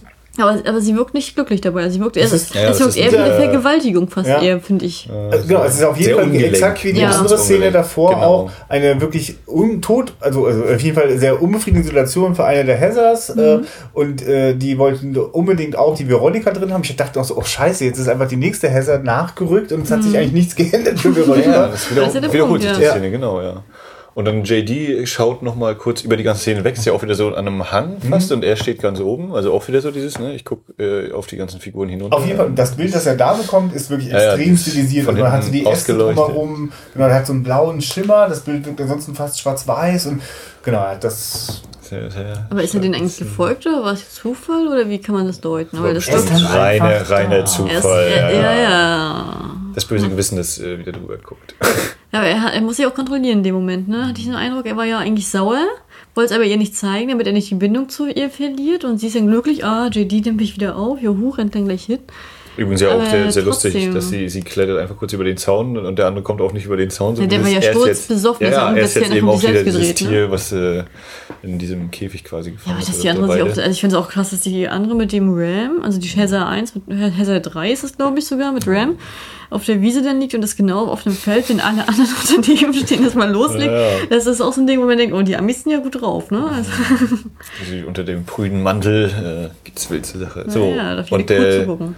Der Punkt ist ja dann, dass äh, dann kommt äh, Veronica am nächsten Tag oder später eben äh, in die Redaktion der Schülerzeitung und da geht dann das Getuschel los. Ah, wir haben ja gehört, du hast hier äh, das und das gemacht. Ja, was habe ich denn gemacht? Ich weiß von nichts, ne? Erzähl's mir ruhig. Nein, nein, nein, erzähl nicht. Und dann erzählt der der, äh, Ja, Schülerzeitung. der dann selber, was du gerade erzählt hast, Ja, der Selbstmordkandidat, umgekommen ist. ja.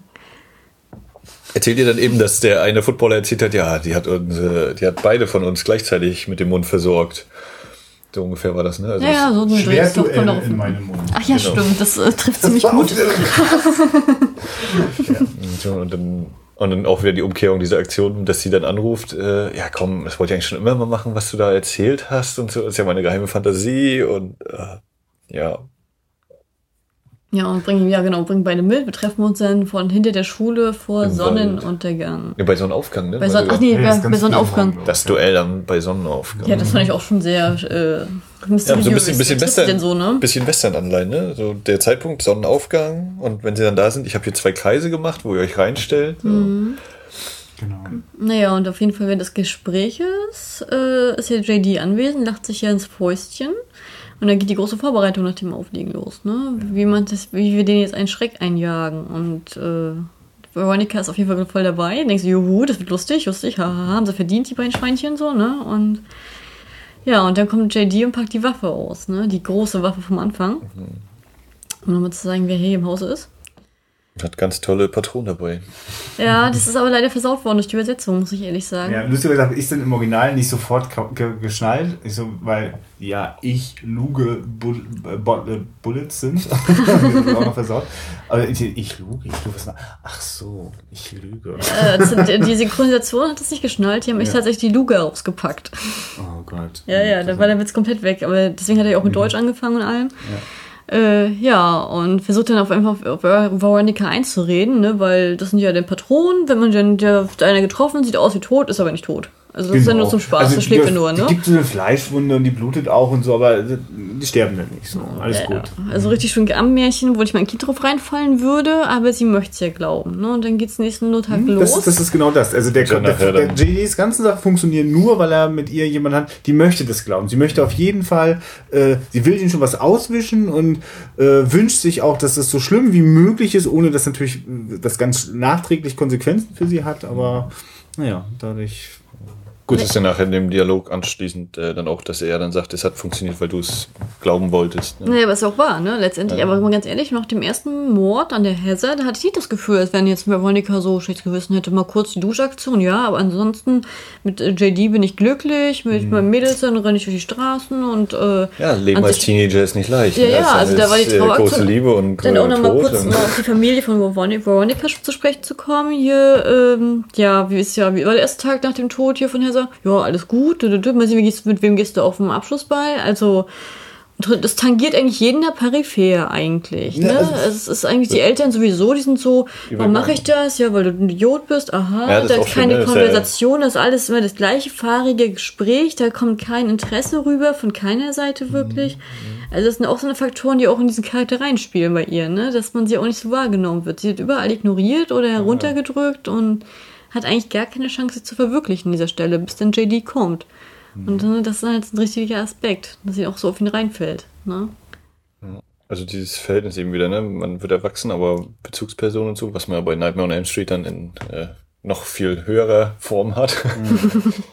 Aber ne, das, was du gerade sagst, ist genau das, was mich, äh, als ich den halt mit 12, 13 gesehen habe, richtig verwirrt hat. Ne? Also dieses, also, das ist so, so, ja, okay, die hat, ist jetzt halt tot und wahrscheinlich hat, also natürlich, ich weiß ja, dass sie sie umgebracht haben, ne? Und so Schuldgefühle haben und so weiter. All das war nicht da. Und das war auch so einfach so ein bisschen, so ein bisschen Lust und ein Gefühl für Satire muss man schon haben. Sonst könnte der Film glatt an einem vorbeizielen. Ne? Also, weil, wenn ich auf der, mh, also während die Figuren schon alle ernst genommen werden, also bei über GD können wir vielleicht nachher nochmal zum Schluss nochmal sprechen, da bin ich mir nicht so sicher, aber ähm, ansonsten sind die Figuren schon, schon echt und greifbar, aber nur bis zu einem bestimmten Punkt. Irgendwann wird die Schraube so weit gedreht, dass das jetzt also nicht mehr also realistisch ist oder so, ne? Aber nachvollziehbar ist es. Also so wie die ticken, na gut, okay. Das Innerste nach außen gekehrt. Ja, und dann kommt es zu dem Treffen mit den beiden Footballern. Möchtest du ein bisschen erzählen dazu Ich vielleicht? möchte nur sagen. Genau, wir machen jetzt alle erstmal einen Refill hier. Und das wird dann eben alles ganz toll arrangiert und diddledim. Und, ach nee, das ist noch bei der Vorbereitung, ist das noch, wenn äh, am Abend JD und äh, Veronica da sind und dann, ja, wir lassen das dann aussehen, äh, als wären sie schwul. Ja, das war ja so, ähm, ja. jetzt, ob, nur, ob die nur sterben oder nicht, äh, mal hingestellt, aber wichtig ist, dass wir, dass sie dann alle denken, die sind schwul und ja, was machen wir dann? Ja, wir stellen diese, das Mineralwasser hin. Hä? Jeder trinkt doch mal Mineralwasser, selbst ich. Ja, aber wir sind hier in äh, Ohio. Wo man schon denkt so, okay, ja, weiß ich nicht, ob das jetzt wirklich so war oder ist. Und dann, äh, wenn dann eben das, äh, die Tat begangen ist und sie da eben alles hinlegen und so und dann die, die vollgedröhnten Polizisten, äh, der eine Polizist dann noch da ist und dann, dann kommt, ich hab's rausgefunden. Und er holt einfach nur diese Mineralwasserflasche raus. Was sagst du dazu? also diese Auflösung. Was? Waren schwul? Ja, ja. Fand ich immer sehr herrlich. lustig, muss ich an dieser Herrlich, Stelle ja. sagen. Ja, muss ich sehr gefeiert. Das kam sehr unerwartet. Und was ich dann echt krass Schön finde, ist bei de dem Moment, wo ähm, also Veronika erschießt äh, schon einen von den beiden gleich direkt in den Hals. Nee, nee, Nee, nee, JD das ist ist der. Erst JD. JD und sie, sie schießt dann und deswegen, weil sie nicht ordentlich schießt, kann Dann er ja. er daneben. okay. Dann da hat er gesagt, sagt er ja, Ah, du hast sie okay. verfehlt. Und er, sie Ich sagt dann so, mich nee, drum. nee, nee, warte mal, er sagt dann, oh Gott, ich kümmere mich drum. Und dann merkt sie erst, oh, Und sie ist ja erst noch so, ist doch egal, ist doch nicht schlimm, ob da ein Schrecken eingeht. Und er sagt, nee, nee, jetzt äh, müssen wir das ja auch noch Ende. Naja, und dann jagt er den ganz schön kaltblütig. Hin und her, er, er, er, er äh, scheucht ihn dann ja nachher, wenn es dann den, einmal den Hügel runtergeht und dann läuft er so einen kleinen Bogen und dann läuft der andere wieder zurück. Und, ach so, jetzt ist Naja, und dann wieder trifft sie nachher direkt in die Brust, ne? Und dann werden sie ja beide so hingelegt mit den Waffen. Und interessanterweise hat ja auch jeder die Waffe in der Hand, mit der er selber erschossen wurde. Also Mhm. da wüsste spätestens an dieser Stelle die Forensik mal merken, da stimmt was nicht. Ne? Aber äh, Ja, aber das ist ja auch ist egal, der, weil ja nicht auch der, schwul. der Polizist kommt ja auch an und äh, er hält- die Waffe erst so mit zwei Fingern ganz vorsichtig und dann, ach komm, fass ich an. Ja, So. der hat das Miner- Mineralwasser entdeckt. Das war, die, das war die Antwort ja. auf alles. Ne? Das war der Punkt. Aber du wolltest was Ja, sagen? ja, nee, also ich hatte auf jeden Fall bei dieser Szene, also es war halt auch dieses, war so neblig, alles wirkte so kühl, die Jungs haben sich da ja schon fast ausgezogen gehabt und also es wirkte ganz schön unangenehm auch auf mich. Also es, es war jetzt so ein, mh, das war kein schöner Tod. Ne? Also, äh, naja, ich meine, das ist doch so typisch Hollywood. Man kann ja Tod wirklich wunderschön inszenieren oder theatral und dann trifft einen das nicht. Aber wenn die da so in ihren nackten Oberkörper da die, die, die, die Schüsse reinkriegen, ist so, oh, also irgendwie gibt's auch, also es gibt noch gar keinen Zweifel dran, nach dem Motto, äh, vielleicht haben, sie- hat sie es ja doch nicht erwischt oder so, die liegen dann auch ganz klar, ganz tot da. Also die Konsequenz ist, ist, ist unerbittlich und ich weiß gar nicht genau, wie geht sie, Veronika, damit um? Also, Ja, wie gesagt, zuerst, äh, als sie sagt, sagt sie ja noch, als der andere wegläuft, ja, so, Hauptsache einen Schräg gekriegt. naja. Äh, dann ist das noch, dass sie sich im Auto tarnen äh, als Liebespaar. Und dann Achso, dann äh, fahren sie zur Schule und dann schlafen sie erstmal aus. Und dann will sie, achso, und dann äh, will, dem, will sie, macht sie den Zigarettenanzünder an, dann will sie eine rauchen. Und äh, das ist auch eine geile Szene, ja. Und dann äh, will sie von ihm, von ihm eine Zigarette klauschen. Und er ist ganz auf, also JD ist dann auf Flat auch gleich auf ganze wache Stellung. Denkt so, nee, mich fasst hier keiner an, ich habe die Kontrolle, ich vergib sie nicht ab, gib dir eine Zigarette. Sie und Simon, um zu merken, oh, ich, ist das wirklich passiert, ist das ein bestimmter Traum? Ich drückte ihre Handfläche direkt in den Zigarettenanzünder rein und JD ganz hat nichts Besseres zu tun, als die Hand zu nehmen, um sich die Zigarette anzumachen. Weil ich das, war ja auch geil, ja. Pff, ähm, was machen wir jetzt drüber reden? Ach komm, ich muss jetzt meine Zigarette anmachen. Du hast dir ja gerade hier das warm gemacht. Knallhart. naja, gut, dann sind verschiedene Positionen, weil sie dann denkt, oh Gott, das haben wir jetzt gemacht, wir haben jetzt halt umgebracht, das hat mit Vorsatz, kann nicht sein. Und er so, naja, wieso, du wolltest doch. Und für ihn ist eigentlich gar kein Diskussionsbedarf da, weil es war für ihn von von vornherein klar, so blöd kann doch keiner sein. Das ist doch klar gewesen, dass wir die töten. Ja, ne? Und deswegen möchte er nicht reden. Und sie natürlich möchte sich aber selbst weiter belügen. Sie möchte das nicht sehen. Und dann fangen sie an zu streiten, zu streiten, zu streiten. Endlich ist schulfrei. Also endlich durfte mal der Direktor die Schule ausfallen lassen. Ja, vor allem kommt ja dann von außen der Kommentar äh, der anderen Mädels. Ach ja, junge Liebe.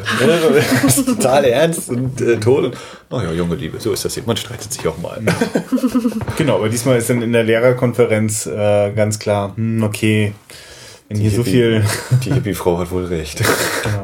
Das auch dazu führt, dass es denn das gibt, was sie sich schon ausgedacht hat. Ja, wohl auch in extremer Version. Dann kommt ja dann hier oder dieses neue, dieses ähm, Neue kommt zusammen und New- dann New New, Happiness. Happiness, genau. Mit Kamerateam und allem erstmal wieder Publik, also wieder nichts Persönliches, sondern wieder mal nach außen hin, uns geht's allen gut, aber eigentlich ist es nicht so. Wir tun offiziell was, aber eigentlich ist es nicht so. Und alle Schüler denken sich, ja, hm, was soll das?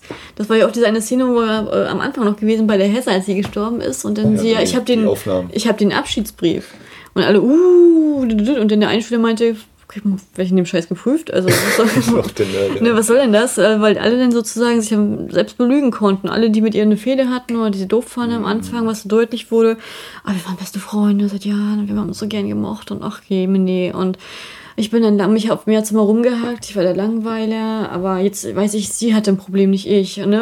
Einfach, dass die anderen sich ein Selbstbewusstsein daraus ziehen können, obwohl es totaler Quatsch ist, weil, nein, sie sind langweilig gewesen. also das war irgendwie ernst gemeint. Ne? Das sind auch die Szenen, wo dann der Vater das erste Mal ankam, ne? weil sie das ja bei, bei JD im Haus geguckt haben, die, die Aufnahmen, Ja, siehst du ja. die Aussagen von den also die Interviews, und dann kommt ja der Vater rein. Ja, zu dem Vater können wir eigentlich auch mal kommen. Das ist ja, äh, ja, ich, wir können ja grundsätzlich mal über Eltern reden in Herzers. Das ist wirklich ganz spannend. Äh. Dann also- mal den Vater von GD, ja.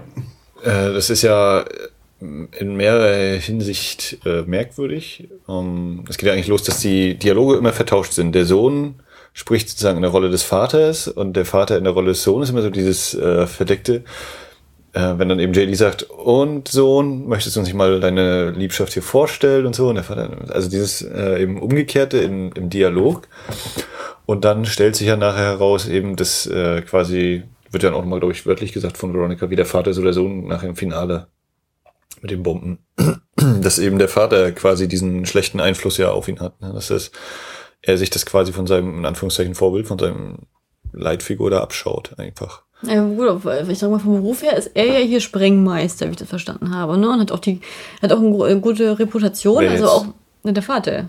Nee, der Vater ist Architekt und der sprengt immer alles in die Luft, wenn irgendjemand sagt, das können wir nicht machen, hier steht eine Eiche, ihr könnt da nicht bauen und dann, Ja, aber dann bringt er da ein aber- paar aber- Bomben aber hin, gehört lässt das Ding auch- springen und Ja, aber jetzt können wir doch bauen, das ist ja kein Problem mehr. Aber ist es nicht eine Jobbezeichnung auch bei ihm mit drin, dass er das so macht? Weil er hat ja auch einen gewissen Ruf dadurch, eine ganz eine positive Reputation tatsächlich. Also das hatte ich jetzt mal das Gefühl gehabt. Also für mich Als war es die eine negative Figur. Ist Ja, dieser also dieser böse, Imper, der böse Kapitalist hier. Nein, Wieder, aber es gibt dass zu Widerstände, die seinem werden Berufsbild schon dazugehört hat, dass er ab und zu auch Sachen in die Luft gesprengt hat. Dass er dabei dann auch mal persönliche Motive hatte, kommt er noch dazu. Ja. Ich meine, das, Okay. das sieht sie, das sieht sie Ja, okay. erst da, aber am Anfang, wo sie JD dann sozusagen auf dem Weg zur Party getroffen hat, Mhm.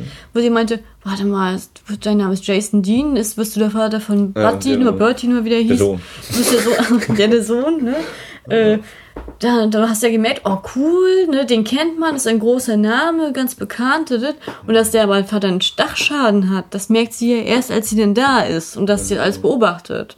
Und äh, ich glaube auch nicht unbedingt, dass gemeint war, dass ähm, der Vater äh, endgültig einen schlechten Einfluss auf ihn hatte, sondern es war einfach die Situation mit der Mutter. Diese Ja, ganz Kombination mit der Mutter. rein, ja. Das war halt Ja. das Ding, was ihm, glaube ich, einen Schuss weg verpasst hat. Dass die Mutter mit in dem Hotel war, was äh, gesprengt worden ist, ja. Ja, aber dass er sich das sozusagen abgeguckt hat von dem Vater in dem Sinne, wenn ich ein Problem habe, dann äh, gibt es eine Lösung, die heißt Dynamit oder notfalls dann eben auch Pistole. Also da äh, ja, ist vielleicht auch wieder äh, realistisch, aber ich fand es irgendwie ein bisschen plump. Es hat mir in dem Film so ein bisschen so, ah, okay, er ist jetzt also böse, weil der Vater eben auch immer so Sprengen Das habe ich aber gar nicht so hat Das ich so, also extrem habe ich gar nicht aufgefasst, ehrlich gesagt. Ich habe das ganz anders gesehen. Äh, ich habe hab gedacht, naja, äh, durch den, das mit dem Vater, dass der so einen Schuss hat, das wusste er von Anfang an. Deswegen hat er auch gewisserweise Selbstbewusstsein entwickelt, um das ein bisschen davon abzusetzen. Und mit der Mutti, das war halt so das Ding, dass die Mutter ihm noch zugewungen hat und bewusst in dieses äh, Hotel gegangen ist, bevor es gesprengt wurde. Und sich so bewusst vor seinen Augen umgebracht hat, das war, glaube ich, der Knack. Und dann hat er versucht, äh, und der Vater hat bestimmt nicht mit ihm über geredet, sondern hat sich immer schön seine Arbeitswelt verdüdelt. Und er musste allein damit fertig werden und hat deswegen einen gewissen Hass auf Menschen allgemein entwickelt. Weil was ist denn, wenn du jetzt sagst, er will seine Probleme jetzt komplett lösen, durch äh, Sprengung oder was weiß ich was. Was ist denn jetzt genau sein Problem? Er ist ja neu in der Schule, er hat ja mit den Leuten nichts zu tun und er hat ja auch äh, keine Hackt, sag ich mal, auf ihm rum. Er hat ja eigentlich eine gute Position da. Er ist ja unabhängig von allen. Natürlich hat er auf, hatten die Footballer hacken auf ihm rum in der Cafeteria gleich am Anfang. Ja, aber der stand eher in dem Moment ähm, drüber. er- ja, nee, er aber mag das, ja diese, diese war das erste Mal rumhacken und das äh, letzte Mal, würde ich mal sagen, Was er dann sagt, die, die Gesellschaft, äh, die er überhaupt nicht, dass er die alle überhaupt nicht toll findet, dass er die alle schlecht und doof findet, äh, weil die eben irgendwelchen Idealen hinterherlaufen oder eben nicht sie selbst sind. alles nur machen, weil man es ja eben machen muss. Haben sie Herdendrang?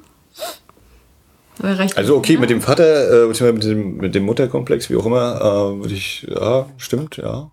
Könnte ich mich, äh, ändere ich dann meine Meinung. Aber äh, das spielt eben eine ganz große Rolle oder so hat das eben trotzdem gewirkt. Wenn es ein Problem gibt, dann gibt es eben Sprengstoff als Lösung. Oder, ne? Also die, die Lösung ist eben nicht Kommunikation oder sonst was, die Lösung ist weg mit dem anderen Ende des Problems sozusagen. Also ich meine, ich würde dir recht geben, dass das natürlich äh, sehr, sehr simpel äh, quasi der Hinweis darauf ist, dass auch GD sich äh, mit Sprengstoff äh, am Ende wehren wird. Aber ähm, also ich, ich, ich sehe das nicht als einen Film, der äh, Wert darauf legt, äh, dass das irgendwie nachvollziehbare Motivation und Begründung immer für Verhalten gibt, sondern es arbeitet in viel mit Klischees und äh, was ich eher spannend finde in den Begegnungen, die, die, wir sehen ja eigentlich quasi JD mit seinem Vater nur zweimal im Wohnzimmer, wenn er da irgendwie sitzt Ja, und irgendwie die macht. krasse Stereoanlage, die in Stein gehüllt ist, äh, benutzt.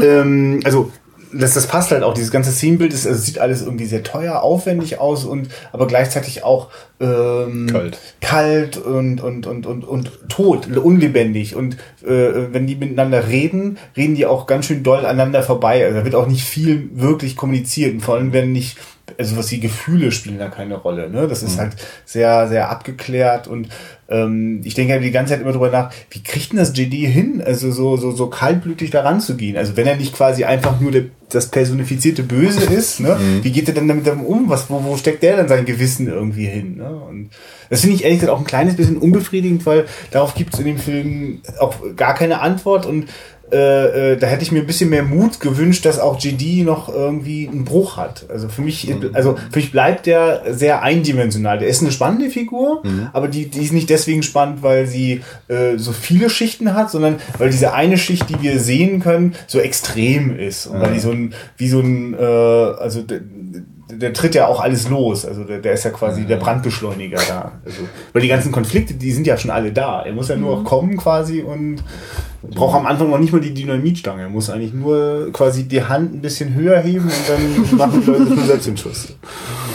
Obwohl nachher, um einen kurzen Sprung zu machen, im Ja. Heizungskeller, das ist ja auch so. Dass, äh, den sagt ja, was soll denn das? Was machst du denn hier? Und er dann auch sagt, ja, was soll ich denn sagen? Äh, mich hat keiner geliebt. Ich habe das akzeptiert. Ich habe nichts zu tun. Ne? Und ich möchte jetzt mal irgendwie die, die, der Gesellschaft zum Denken anregen, aber die Gesellschaft, die denkt einfach nicht. Also mache ich das einfach jetzt just for fun. Und das, ist halt, und das mehr sagt er ja nicht.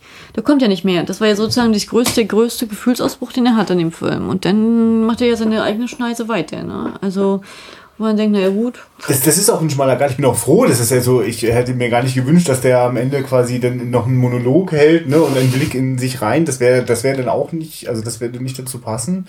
Ähm, und äh, bin auch eher froh, wenn bei solchen Sachen, ich, mir geht es mal ganz furchtbar auf den äh, Keks, wenn äh, nach einem äh, äh, Amoklauf immer so äh, die, die, die Medien oder äh, die Medien, alle Leute auf der Welt sind total schnell dabei, so Erklärungsmodelle zu liefern. Und je nachdem, was man so per privat so für Feindbilder pflegt, sind es natürlich entweder irgendwelche Videospiele schuld gewesen oder Filme oder Musik oder oder oder also ich meine die Drogen. Also ich, ich habe schon so viele äh, schnelle Urteile darüber gehört, woran etwas gelegen hat. Und nur wenn man sich dann irgendwie so die letzten Jahre des Privatlebens eines Amokläufers anschaut, so wirklich schlau wird man da eigentlich auch nicht draus. Also ich bin sehr froh über einen Film wie Elephant von, von, von Gus Van Sant, weil der wirklich auch das richtig thematisiert, dass es drei Millionen verschiedene Antworten darauf geben könnte oder auch keine. Also es gibt auf jeden Fall keine endgültige. Ja, das muss ich auch sagen. Finde ich auch damals sehr gut gemacht. Kann ich verstehen. Ne, weil, ja, ne, der wimmelt ja vor lauter, also die gucken sich Nazi-Videos an, die machen Killerspiele, die schießen auf, äh, auf dem Hinterhof rum, machen alles Mögliche und die werden geärgert und, äh, und irgendwann drehen sie durch. Und, also, darum geht's in die, also, naja, gut. Wir können ja mal bei dem Film bleiben und äh, bei JD, genau. Ähm, So, was hatten wir denn jetzt? Wir hatten jetzt die toten Footballer. Achso, da kommt die Beerdigung. Wir haben uns Oder- mit, äh, wir, ja, genau. Wir können, wir können, Beerdigung. Nur ganz kurz, wir waren eigentlich gerade bei den Eltern äh, der Figuren und da war es ja eigentlich mal ganz spannend, äh, das hast du vorhin schon mal angemerkt, Ja. dass die Eltern von Veronika auch echt schräg äh, gelagert sind. Das ist ja. Ja. auch wieder so ein Punkt, ne? welche Eltern werden auch nicht gezeigt. Ne? Werden von den Heathers die Eltern irgendwann nee, mal... das ist tatsächlich nur von gezeigt, JD und oder? Veronica die Eltern. Ja, also die. was bei beiden gleich ist, die sind beide gleichgültig bis ins letzte Mark. Mhm. Nur bei JD der Fall ist eher negativ, von der Darstellung. Die Eltern wirken aber trotzdem heile weltmäßig eher versucht positiv darzustellen, obwohl sie gleichgültig sind. Ne? Ja, also bei dem Vater ist es, was du schon gesagt hattest, hier dieses, äh, warum lese ich eigentlich ein Buch? Kann man das jemand sagen? Ja, weil du ein Idiot bist. Warum rauche ich eigentlich eine Zigarette? Ja, weil du ein Idiot bist. Also so eine Wiederholung. Naja, und dann sagt die Mutti auch immer jedes Mal danach, ach, ihr beiden. Ach, ihr beiden. Ne? Das ist halt immer dieser feste Schema. Ja, ja, kannst du, kannst Ja, du jetzt über Nietzsche reden oder über das Kloputzen, da werden die beiden sagen, oh, ihr beide. Persiflage, diese, diese heile Welt-Sachen. Ja. Naja, das ist, äh, das ist schade. Ja, ich finde interessant, dass also quasi ein, der, der Vater wirkt ja besonders extrem entindividualisiert. Der scheint ja quasi gar keinen eigenen äh, Willen. Ja, oder genau, Willen oder ein Bild von sich selbst zu haben. Und wenn dann die eigene Tochter sagt, dass er ein Idiot ist, ja, dann wird das wohl stimmen. Also, das ist total, äh, äh, also quasi, äh, äh, also da ist mir völlig klar, warum Veronika da ausbrechen möchte oder äh, genau den, den gegenteiligen Weg einschlagen will. Ähm, und wegen, wen sehen wir noch so? Dann kriegen wir auch den Bogen wieder zu den Footballern. Wir sehen natürlich auch den Vater von einem der Footballer oder Bas Bas Basketballspieler. Ein Footballer. Genau. Also eine, eine sehr große Szene. Stimmt, die sind Footballer, weil sie. Ja, das Interessante ist ja eigentlich, weil nachher das Finale, dieses Spiel, was dann da stattfindet, in der Halle stattfindet und das sind ja dann höchstwahrscheinlich Basketballer. Ne, ich sehe jetzt einfach äh, die, die, die beiden Jungs Die sich liegen. Ja, in voller Spielmontur. Ja. ja nee, äh, nee, lass mal wieder. Ich würde noch mal kurz zum Vater kommen, weil du jetzt Ja. gerade sagtest, äh, dass, wenn die Tochter das sagt, dann wird das stimmen. Das würde ja wieder zu dem, wenn man bei JD nimmt, dass äh, da ja auch die Anreden in vertauschten Rollen erfolgen. Also der Vater sagt, äh, nun Dad, willst du nicht mal das und das machen? Und der Sohn sagt, na Sohn, willst du nicht mal das und das machen? Und hier ist ja jetzt sozusagen auch, die Tochter äh, erklärt sozusagen, in Anführungszeichen, natürlich macht es nicht so richtig mit dem Idiot, aber sie erklärt ihm die Welt, dem Vater. Also sie ist hier der Erwachsenenteil und er eben nicht. Äh, und bei JD ist das ja sozusagen genauso dass sich das im, im Dialog umkehrt, die Rolle.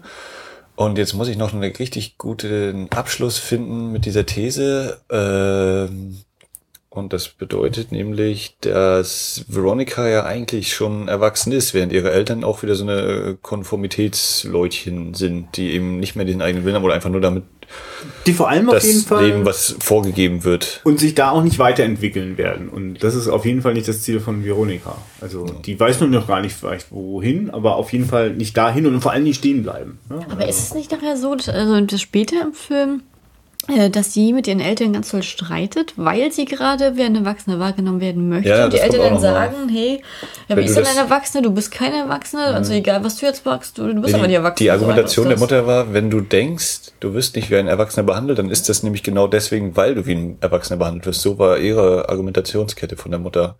Aber ganz hundertprozentig kriege ich den Rest auch nicht mehr zusammen. das. Also tiefsinnig ist es jetzt aber auch nicht, ne? Ja, wäre dann die Frage. Äh, also, die Situation ist, dass Veronica als Erwachsene wahrgenommen werden will und die Mutter sagt, na, du wirst ja wahrgenommen, deswegen, als Erwachsene wahrgenommen, deswegen ist das alles eben nicht so toll. ja, ist auch keine wirklich tolle Begründung. Ne? Nee, nee. Und Also jetzt von Seiten der Mutter. aber wollen wir jetzt mal zur tollen Beerdigung kommen? Diese Doppelbeerdigung mit Ja. den Footballschädeln? Also, Footballschädeln. Hey Arnold. ja, die beiden liegen, äh, die beiden toten, vermeintlich schwulen Footballer. Ich finde, das ist äh, ja auch etwas, was in dem Film so ganz stark aufgebaut wird und was äh, ich glaube, dass es in echt tatsächlich auch so sein könnte, dass die eben vorgeben, so sehr auf Frauen zu stehen, aber dass die eben nicht nur einfach diese brüderliche, kumpelhafte Footballer-Männer-Männer-Beziehung haben, sondern dass die tatsächlich auch schwul sein könnten, weil eben gerade, dass sie so aggressiv ja auch in der ersten Szene auf JD losgehen mit diesem, ja, schwul, schwul, schwul, oder dem, dem Nerd nochmal vorher, na los, sag es, du bist schwul. Ja, ihr seid Schwuchtel. Also, dass das ja bei, gerade mit diesen beiden Typen ja so oft thematisiert wird. Natürlich ist das eben auch, um aufzubauen, dass sie dann gerade so dann den Tod sterben und so wahrgenommen werden im Nachhinein. Aber ich glaube schon, dass das äh, eine Möglichkeit wäre, dass man eben sagt, naja, vielleicht ist das tatsächlich auch so. Ja, aber und- ich wird auf jeden Fall sehr häufig auch dargestellt in verschiedenen Filmen. Das ist ein relativ häufiges Thema auch. Na, so, ne? Auf jeden Fall erleben wir eine, also der Film zeigt eine Welt, in der, äh, also ne, wenn es immer darum geht, immer angepasst zu sein, da ist Homosexualität fällt da schon, also fällt schon sehr unangenehm auf. Also man spürt förmlich ähm, die Anstrengung aller Beteiligten, das jetzt irgendwie ak zu akzeptieren. Ne? Also man, man will es jetzt auch annehmen, okay, die sind also homosexuell gewesen, äh, und wir zeigen das auch und wir sind auch, der Vater ist dann so ganz inbrünstig und überzeugt und aber eigentlich, man spürt, na, zufrieden ist er damit nicht und während die noch am Leben, wird er denen jetzt erstmal so richtig erklären, was Phase ist. Ne? Ja, aber was ich auch ganz krass fand, als sie da am Auto morgens geschritten haben, nachdem sie die beiden äh, um die Ecke gebracht haben, dass haben Ronny gesagt, ja, ich muss erstmal zur Beerdigung, dass am gleichen Tag noch die Beerdigung war. Also das ist so gesagt, wo man denkt, aha, cool, der weiß der Mörder ja als allererstes, wann es losgeht, so. Und dann, dass sie auch neben direkt weiter so eine Doppelbeerdigung hatten und dann auch, äh, obwohl sie im, ja, naja, beim Sarg liegen, dann halt auch ihre Footballschädel auf. Und dann der Vater, dieses- der Vater ist überzogen und dann diese halt diese absolute Trash-Kapelle mit den verschiedenen neonfarbenen Einblendungen. Und dann hier der Vater permanent, permanent, oh, ich liebe meinen schwulen Sohn, mein schwuler Sohn, du bist, ne, es ist mein schwuler Sohn. Und wie dann in diesem Moment dann auch gezeigt wird, dass dann JD und äh, Veronica dann, hahaha, das überhaupt Das kein ist ja schlechtes ganz Gewissen starker haben. Moment, ja. Ne, Und dann auf einmal das, das Mädel, also von die Schwester von dem einen, sich weinend umdreht und Veronica anguckt. Und Veronica in dem Moment erstmal merkt, dass da erstmal der Groschen knallt, aber was hast du eigentlich getan? Wo sie dann erstmal so ein Gewissen entwickelt. Für diese Widerhaken liebe ich wirklich diese, diese grelle äh, Satire, die äh, manchmal wirklich auch mal Figurentiefe opfert für einen guten Gag. Das, für mich ist das quasi ein, ein toller visueller Gag mit den beiden nebeneinander aufgebahrten Typen, ne? Aber gleichzeitig ist es auch so, okay, damit ist auf jeden Fall äh, auch da, das, das Authentische ist in dem, an der Stelle dann flöten gegangen. Aber so erzählt es eben über die, die äh, intolerante Gesellschaft, die sich gerade richtig einen abmüht, um jetzt nicht noch, noch bescheuerter in ihrer Ja. Ansicht dazustehen, dann wenigstens gute Miene zum bösen Spiel, so, ne? Und, ähm, äh, aber in so einem Moment, in so einem falschen Moment, wo alle quasi sich was vorgaukeln und scheinbar JD und Veronika irgendwie, ja, okay, war ja ein gerechter Mord oder so. Ja, wie ist das? JD sagt im Original, glaube ich, äh, wie würde er das, was würde er wohl sagen, wenn er mit aufgeschlitzten Pulsadern da wäre oder so? Ich weiß nicht mehr, ich habe es im Deutschen war es glaube Ah, ich ein ich hab's auch bisschen nicht mehr anders, im jetzt Kopf. auch nicht mehr im Kopf. weißt Aber er das macht noch? ihm so einen Spruch und kichern sie ja beide darüber. Ja. Ah ja, okay. Nee, nee. Aber dann dreht, ist genau, und dann dreht sich einfach, also wir wissen ja gar nicht genau, aber es ist sehr Wir nehmen an, dass die ist anzunehmen, dass das kleine Schwester ist. ja, also kleines Angehörige, genau, und das sitzt dann sofort drin. Also Und ich glaube auch nur, weil das eben vorher so äh, überhöht, spaßig so dargestellt ist, wenn das jetzt eben no- normal, normal äh, dargestellt wird, der wird beerdigt und es wird nicht so ein super Trararum gemacht, dann würde es gar nicht wirken. Und gerade durch diese äh, dieses Surreale bis dahin wirkt das ja erst richtig so wie ein Schlag in die Magengrube. Diese Konsequenz, dass man eigentlich feststellt, oh ja, wir haben ja eigentlich Leute umgebracht und das ist auch gar nicht lustig, egal ob wir ihn leiden konnten oder sonst wie. Und jetzt kommt ihn quasi zum schwarzen JD, dem bösen Jungen, kommt dann eben das kleine, unschuldige Mädchen, die gute Seite, das gute Gewissen in ihr, das dann sagt, sag mal, was hast du da nicht angestellt? Ähm, Um die Figur mal wieder ein bisschen, äh, na, nicht als reale Person sozusagen dahinter stehen, sondern dass da eben was dahinter steckt. Jetzt überlege ich gerade die ganze Zeit, äh, was mit der nächsten Veronica, Und äh, ist Heather Heather? passiert. Die nächste Heather, die gelbe Heather, ist noch am Leben. Ja, die gelbe, äh, ja, beide noch am Leben. Ja, ja, Die gelbe genau. und die grüne. Nee, jetzt, jetzt, kommt, nee, jetzt, kommt, jetzt kommt ja Veronica nach Hause, glaube ich, direkt danach. Nee, dann, warte mal, da war, nee, dann ist, nee, also, und dann die, sind wir nee, im Finale. Ja, ja, genau. Nee, genau. Dann kommt, dann ist ja nach, dann geht ja wieder die Schule los und dann ist ja diese große Veranstaltung von der New Happiness mit den großen Ja, Kameraauflauf genau, ja, ja. und wo JD das ganze Oh. Chaos genießt und sie dann denkt, oh Gott, was haben wir gemacht? Was haben wir angerichtet? Was passiert hier? So, jetzt kommt natürlich der, der zweite Akt im Sinne von, ich trenne mich jetzt von JD. Also das Genau. mache ich nicht mehr mit. Ich will kurz einwerfen, wann passiert denn dieser wirklich, das war für mich ein, das ist auch ein weiterer goldener Moment, äh, die Außenseiterin. Die dicke äh, Martha. Ganz genau. Ist Die auch das doch wenn sie nach Hause kommt am gleichen Tag, weil dann kommt die andere nämlich vorbei. Genau. Also es beschließt die Außenseiterin, die wir am Anfang erlebt haben, wie die Heathers sie da in diese fiese Liebesbriefnummer reingezogen haben, äh, die beschließt dann einfach, äh, wenn das hier so langsam in ist, dass die Leute sich hier umbringen, äh, wenn das nicht Und läuft, diese Aufmerksamkeit wahrscheinlich auch bekommen. Ganz Möglicherweise, genau. das wird ja, Ja. gar nicht groß gesagt. dann ist das doch auch ein Weg, den ich gehen kann. Und man sieht sie dann eben, wie sie äh, auf die Kamera sozusagen zugeht. Dazwischen ist noch eine Straße, Autos fahren hin und her. Und sie hat eben auch einen Abschiedsbrief, würde ich jetzt mal sagen, auf der, auf der Brust kleben. Und geht dann eben so langsam vorwärts. Und da ist auch nichts von wegen Humor oder so. Ne? Das ist auch wieder so. Ja, vor allen Dingen, aber es wird auch, es ist auch krass, es wird auch zerrissen, ne? Also, dann kommt ja Veronica nach Hause und dann kommt dann ihre andere Heather, die Shendorti Heather in Grün, vorbei und sagt dann, dass die Eltern gucken gerade diese Übertragung hier von dieser New Happiness. Meine, wo bist du denn? Huhuhu. Sie ist total schon im Zweifel und dann wird ihr erst erzählt mit Martha und das gibt ihr so den Denkanstoß, den letzten so, ne? Und dann fängt die andere ja an, äh, die Heather, ja, naja, die Dicke, die hat sich ja, das wurde ja nur durch ihre Fettpolster gerettet und das war ja nicht ernst gemeint, das war nur Nachmache. Und das ist genau das Gegenteil, ne? Wo die anderen geglückt sind, obwohl sie sich ja gar nicht umbringen wollten, was ja nun gut keiner weiß, ne? Die waren ja eigentlich die tollsten und den hochgehoben und die andere kriegt nochmal richtig einen drauf jetzt, ne? Jetzt wendet sich das Blatt für die total. So, und das, das scheut ja Veronica ihr eine, weil sie, das, weil sie bei ihr die Synapsen durchknallen, ne? Weil sie jetzt erstmal merkt, oh, oh, Es geht in die falsche Richtung. Ne?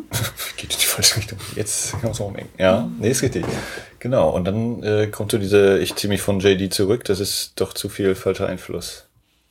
Nee, dann kommt ihr nochmal, äh, dann kommt, verträgt sie sich ja nochmal mit Heather. Und dann hören sie Radio und dann ruft ja die andere Heather an.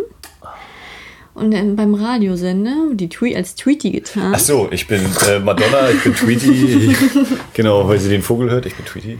Und erzählt dann erstmal mit den Eltern hier und dass, sie- dass sie verflucht ist, dass ihre Freundin tot ist, dass ihr letzter Mann, mit dem sie Sex hatte, sich umgebracht hat und eigentlich schwul war und dass sie unglücklich ist und dass sie in Mathe durchgefallen ist und ihre ganzen Probleme. Und die erkennen sie. Und er sagt dann, die grüne Version, ich mach sie fertig. Und dann kommt sie Tag zur Schule und da steht dann auch der Tafel Poor Little Heather.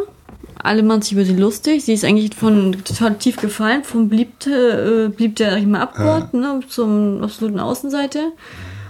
Und dann versucht sie es auch nochmal, sich umzubringen. Also dann versucht sie. Aber das ist ja auch wieder, äh, wieder stark, ne, dass sie die, den als Ansprechpartner eben nicht die Eltern hat, sondern eben sich an so einen Radiosender wenden muss. Ne? Also wer, wer ist denn für mich da? Habe ich Freunde, habe ich echte Freunde, die mir beim, bei meinem Problem helfen und so? Also das ist ja auch wieder in so einer eigentlich doch unterhaltsamen Szene gezeigt, aber das, was dahinter steckt, ist ja schon ziemlich ernst. Aber das fand ich ganz cool, wenn ich das mal kurz sagen darf. Das, ich glaube, das war damals auch so diese Welle, weil ich glaube, ein, zwei, drei Jahre später kam noch ein Film raus, auch mit Christian Slater in der Hauptrolle. Das heißt, glaube ich, Turn Off oder irgendwie, irgendwie ich weiß nicht genau, muss ich jetzt auch gucken. Da ging es darum, dass er halt in der Highschool auch so einen illegalen Radiosender äh, sozusagen schmeißt, wo alle ihre Probleme abladen können. Und äh, das ist genau die gleiche Thematik. Und das ist er halt derjenige, der es angibt. Das fand, fand ich mal ganz lustig. Bei dem Film fand ich auch ziemlich cool.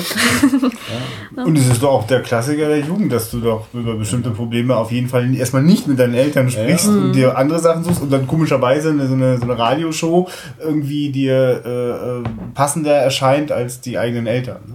Also, also für mich sehr gut nachvollziehbar. Das ist natürlich Schiede, wenn du erkannt wirst, weil das kann komplett nach hinten losgehen, wie wir es ja in diesem Beispiel auch hatten. Und äh, das ist schon wieder das Zweite. Also, daran merkt man sozusagen, das Monster, was sie erschaffen haben, das vers äh, verselbstständigt sich jetzt total. Ne? Also ähm, es ist alles unkontrollierbar. Die dicke Martha wollte sich umbringen und äh, jetzt auf einmal Hesse Gelb. drei, also gelb auch.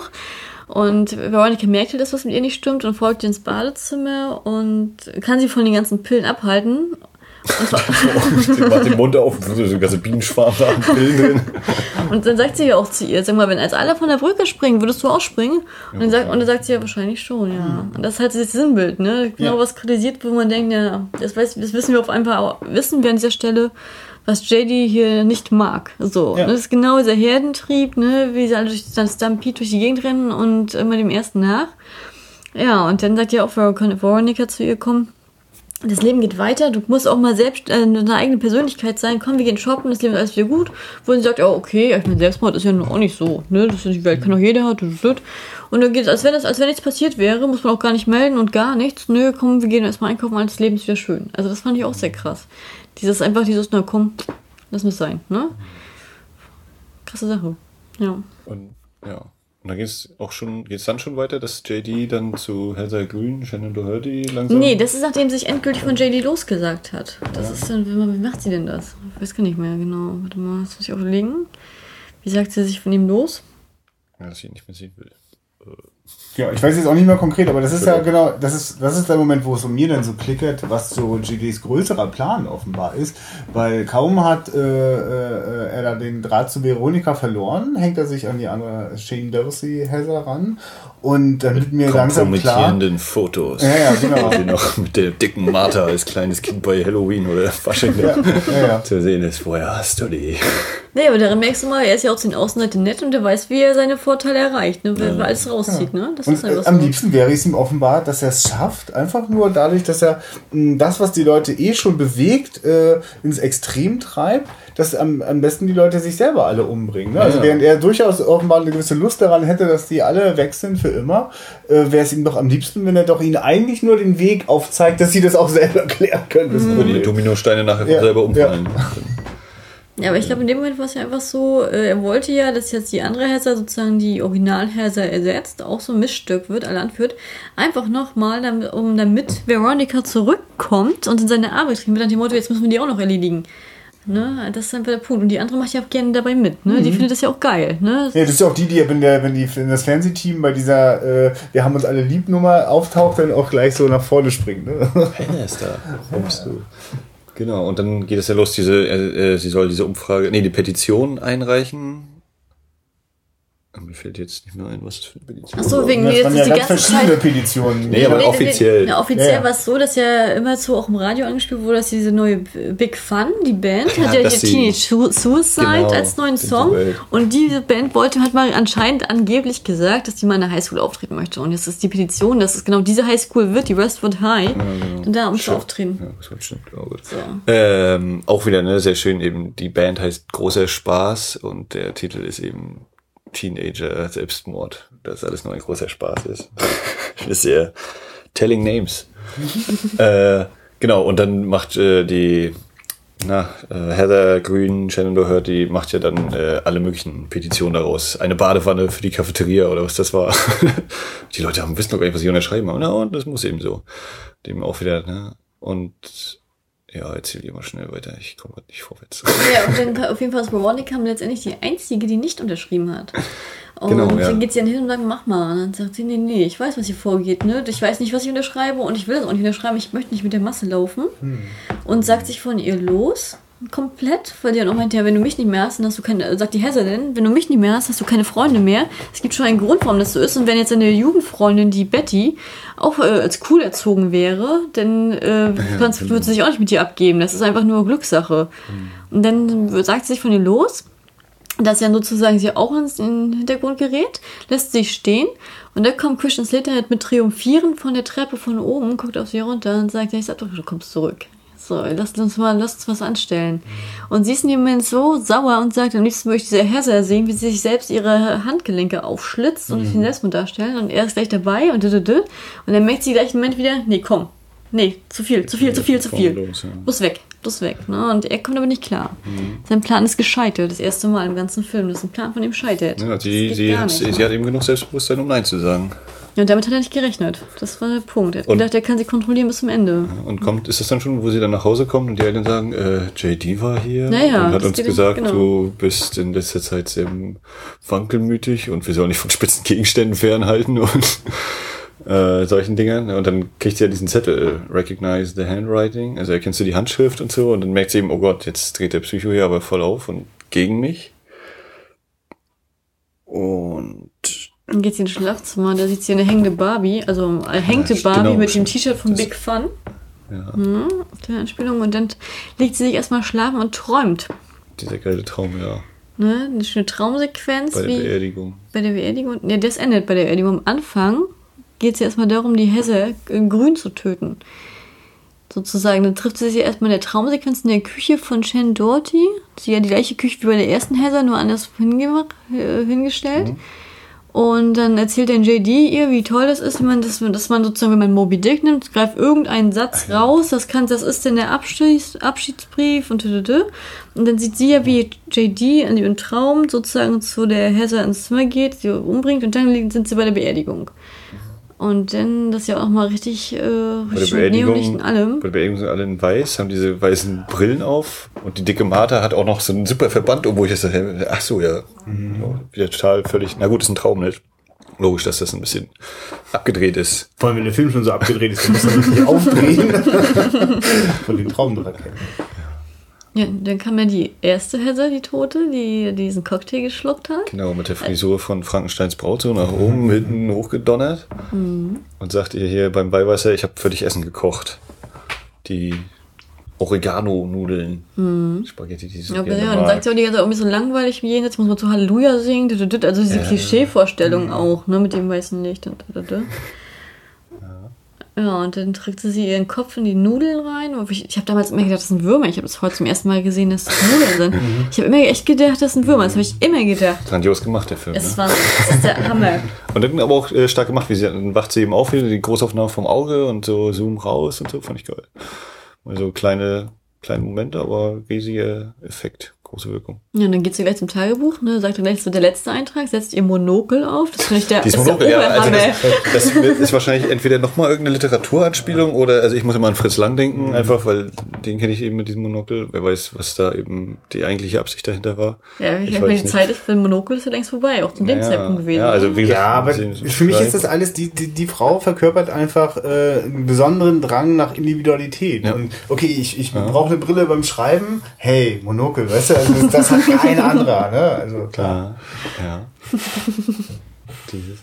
Und dann äh, dreht sie ja sozusagen auch nochmal den Spieß um mit dem Selbstmord, ne? Und äh, stattet sich entsprechend aus und hängt sich von der Decke runter und alle fallen drauf rein. Hm, selbst Wissen- die Idee. Genau, so, und dann steht langsam das große Finale an, ne? Naja, gerade, ne, du musst jetzt auch sagen, äh, was, warum das so wichtig ist, dass JD drauf reinfällt. Also, Jetzt musst du sagen. So, gut, jetzt erzähle ich dir die ganze Zeit. Also, er kommt ja rein und äh, eigentlich kommt, kommt er ja, um sie zu töten. So, erst will er sie ja zurückkriegen. Wenn das nicht klappt, hat er sich schon eine Waffe bereitgelegt, um sie umzulegen. Und dann hängt sie ja schon da. Und dadurch, dass er jetzt denkt, sie ist tot, ist er im ersten Mal ergriffen und sagt dann, oh, eigentlich habe ich dich ja geliebt, auch wenn ich dich jetzt töten wollte, ne, wenn du nicht zu, zu mir zurückgekommen wärst. Aber, äh, na komm, du bist ja jetzt tot, machen wir mal das ganz alte Prinzip hier im Fernsehen. Komm, ich erzähle dir jetzt meinen Plan. So, richtig schön James Bond-Prinzip. Ne? Und ja, jetzt bist du ja tot. Ne? Die Leute haben eigentlich tatsächlich unterschrieben, ja, dass sie alle sterben wollen und dass, uns das, dass wir jetzt alle als Einheit gehen wollen, das Leben vorbei ist. Und hier können, lassen wir die, Petition weg. Jetzt bombe, bombe ich morgen die Schule hoch. Und ja, schade, dass du nicht mehr miterlebst, aber du bist ja jetzt schon tot. So. Und geht denn? Und jetzt weiß sie ja den Plan. Ah, jetzt können wir das machen. So. Und deswegen war es ihr halt wichtig, dass er denkt, sie ist tot. So, dass sie, dass sie nochmal die Schüler retten kann oder für ihrem Schicksal bewahren oder was weiß ich was. So. Und dann geht der Tag los. Das Final, der Finaltag. bombige Finale. Genau, GD packt jede Menge Dynamitstangen, verteilt die im ganzen Schulgebäude und äh, hat dann äh, auch noch einen Zeitzünder. Äh, wo, wo macht das genau? Dort, wo irgendwie Propangasflaschen? Also, da, da das ist, also konkret gegenständlich ist es unten im Keller Ja. der Schule. Und äh, da das alles ja blau gehalten ist, wissen wir natürlich, dass das jetzt im Innern von äh, Veronica geschieht, die jetzt hier so. in ihre tiefsten inneren Räume einkehrt. Ich weise an dieser Stelle darauf hin, dass es wie meine Interpretation von Max Ja, ich finde, also es ist für, Ja, mich, für mich ganz klar. ja. Es ist eben, äh, sie muss nach unten, sie muss runtergehen. Das, der ganze Raum ist blau und blau ist ihre Farbe. Im ganzen Film ist blau mit Veronica verbunden. Also ist das auch ihr Inneres, wo sie jetzt ist. Und hier entscheidet sich jetzt. Will sie eigentlich, äh, ist es wirklich so, wie es bisher war? Äh, du hast es halt gemacht, weil du es weil du es glauben wolltest? Oder sagt sie, nee, also ich mag die zwar nicht, aber trotzdem muss man die jetzt nicht alle in die Luft sprengen. Und das ist eben ganz tief in ihr drin, die Frage, die jetzt entschieden wird. Das ist Okay. meine Interpretation an dieser Stelle. Betretenes Schweigen. Ja, gut, ich meine, weil, Ja, genau, also die, es wird ne? eine Situation halt heraufbeschworen, bei der äh, die gesamte Schule, alle Leute, alle Lehrer und so weiter sind alle im Sportraum, machen so ein äh, Cheerleader. Das ist ja das Interessante. Man sieht ne? immer nur die Tribüne, vielleicht Kosten zu sparen, keine Ahnung. Man sieht die Cheerleader machen, aber man sieht nie das Spielfeld. Ne? Man sieht immer nur Ja, die ist, Tribüne. aber das habe ich auch gar nicht wahrgenommen, dass das ein Spiel sein Nee, soll. nee, nee, da ist kein Spiel. Da ist kein Spiel, Die, die nee. treffen sich immer am Freitag nach seinem Unterricht so. und üben das Jubeln und das Anfeuern Genau. und so weiter. Klar. Ja, das ist der Einheitsgedanke, Ja, ja. also Dann habe ich ja völlig genau. falsch verstanden. Sie müssen Okay, wieder, ja. genau, alle gemeinsam und sie müssen Das alle euphorisch, positiv Mhm. und ne, wenn wir nur fest dran glauben. Sie müssen auch geil, dass es Rottweiler sind. Aber ne? ne, Äh, das Gefühl kann man nicht von alleine entwickeln, wenn man Ja, beim ja, Spiel ja. zuguckt. Nee, das muss man so lange trainieren, egal wie scheiße die nachher spielen. Das kann man dann einfach abrufen, weil man das so gut okay, geübt hat. völlig falsch verstanden. Also wieder auch so eine richtig schöne heuchlerische Scheißveranstaltung. Und die Chile machen auch immer ihr ganzes Ding dabei, ne? Also. Und der perfekte Moment, um äh, eine Bombe im Keller zu zünden, die quasi alle ja auch auf in, in einmal. der, an der Tribüne hat er hinten auch noch zwei Dinge angebracht, hier, wo dann Genau. die, die Kifferin da noch das äh, Streichholz so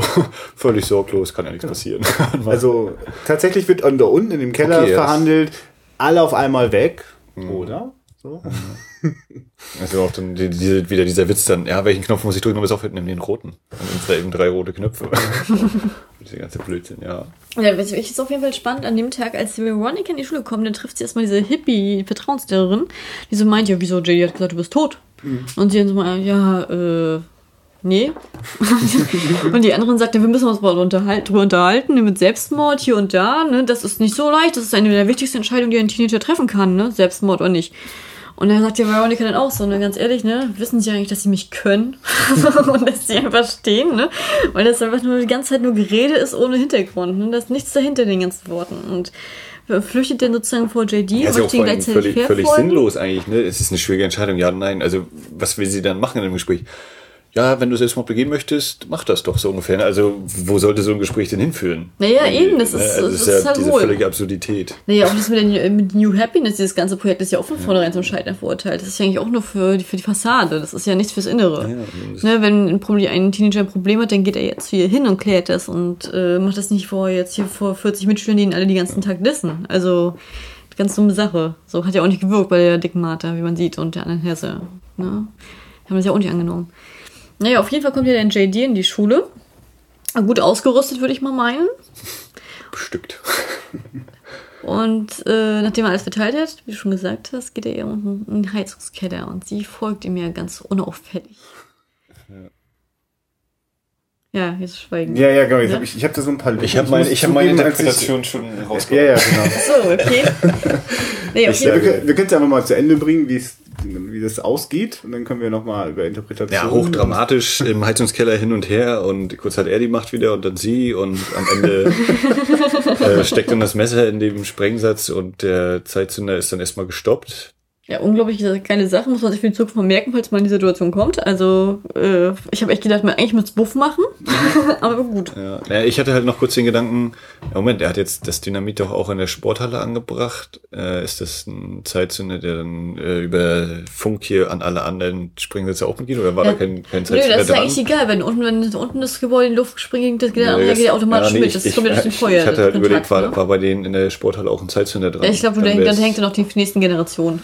So ist das nicht das Problem, ne? War Spaß. Nee, auf jeden Fall so. Und dann ist äh, Veronica nachher vor der Tür draußen, vor dem, vor der Schultür mit dem roten Teppich. Ach Gott, du machst einen Riesensprung jetzt. Also Ja? ich wollte jetzt Okay, eigentlich, gut. ich wollte jetzt eigentlich mal anfangen, äh, dass, äh, wie er erstmal mitkriegt, aha, sie ist ja gar nicht tot. Und sich erstmal selber scheltet nach dem Motto, oh Gott, ich bin doch noch in Mist reingefallen. Hätte ich mir Mhm. eigentlich denken können, dass sie das gar nicht macht. Die hat doch dieses neue Selbstbewusstsein. Wie konnte ich denn das überhaupt glauben? Ne?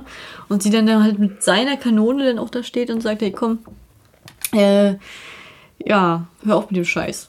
Und er so, nee, was, was willst du jetzt von mir? Und sie, ne, komm jetzt, das kannst du doch nicht machen, das kannst du doch nicht bringen. Und dann kommt nachher diese geile Rede von ihm nach dem Motto, ja, mich hat keiner geliebt, ich ja auch keinen und das ist es. So, Mhm. Ja, und, ne? Und äh, dann, wo er dann noch irgendwie, was sagt er denn da irgendwie Äh, wenn das Motto? jetzt hochgesprengt wird, wird die Gesellschaft äh, nicht hingucken oder wird hingucken und äh, sie stellen fest, das war ganz wichtig, ähm, sie haben es nicht gemacht, weil sie die Gesellschaft nicht mögen, sondern sie sind die Gesellschaft. Ne? Oder wie war das? Ich bin mir selber auch gerade nicht mehr ganz sicher. Ich hatte da so einen kleinen Aussetzer, als ich ihn vor drei Tagen geguckt hatte. bin ausgerechnet da, wo es äh, ständig so laut geschrien worden ist, äh, bin ich kurz mal eingenickt und habe dann wieder zurückgespult und alles nochmal geguckt, aber ich merke gerade, ich krieg's nicht zusammen. Ja, aber ich glaube, in dem Dreh war das tatsächlich und er hatte noch hinterher noch grinsend hinterhergefügt. Tiefsinnig, oder? so, und das war so, so der Punkt, aha, also es geht ihm gar nicht um, das, um die Begründung, es geht ihm einfach jetzt um die Sache selbst, dass er es überhaupt durchzieht. Ja, und dann kommt er, wie gesagt, dieses mit dem Messer rein und stoppt hier, dann können wir ja schnell weitermachen. Äh, sie schießt ihm den Finger ab, als er ihr den Stinkefinger zeigt. Er ist daraufhin sehr säuerlich, will sie angreifen, daraufhin schießt sie ihm nochmal an die Brust, aber er ist ja Ja, er fällt erst mal um, ne? er fällt erst mal um. Genau, er, genau, er ist, fällt um. Dann hat er passenderweise in dem Moment, wo er umfällt, das Messer stecken lassen. Das genau vier Sekunden bevor es losgeht, dann alles genau entschärft ist. Juhu. Veronica sieht aus wie dreimal durch den Mangel gedreht, ne? Verpudeltes Gesicht, total verdreckt, alles. Ich frage mich auch ehrlich gesagt, wie die unbemerkt aus dieser Massenversammlung rausgekommen ist. Sie war gar nicht da, oder? War sie da überhaupt? In der Sporthalle? ne, wieso, das ist doch der Boiler Room gewesen. Der Heizungsraum. Also ist das ja irgendwo unten im Keller von dem vom Schulhaus. ja, aber, aber die haben doch in der ganzen Zeit darauf hingedeutet, dass du durch die Sporthalle also Achso, was da unten runter ist. Ja. Ja, ja. Na, ist ja egal. Auf jeden Fall ist ja, muss ja nicht unbedingt der Ausgang gewesen sein. Ne? Vielleicht ist sie ja durchs Labyrinth, Labyrinth geirrt. Das ist ja nicht der wichtige Aspekt. Und dann kommt sie ja runter, dann geht sie aus dem äh, ja, Frontteil äh, Teil des Schulgebäudes raus und Vordereingang. komischerweise ist ein roter Teppich ausgelegt. Ne? Ist ja So, so viel zum Thema Michael Jackson Tod. Ne? ähm, und ja, Und sie braucht jetzt die Zigarette danach. Nee, nee, nee, die hat sie dann noch gar nicht. Sie geht dann einfach runter. Und auf einmal kommt dann echt, äh, wie in die klassischen Actionfilmen, der Gegner will einfach nicht tot gehen. Wie bei hier im klassischen Horrorfilm-Motiv, ne, bei Scream. Pff, und Einmal, ist einmal, einmal steht er noch auf. Einmal steht er noch auf, jetzt zum dritten Mal sind wir dabei.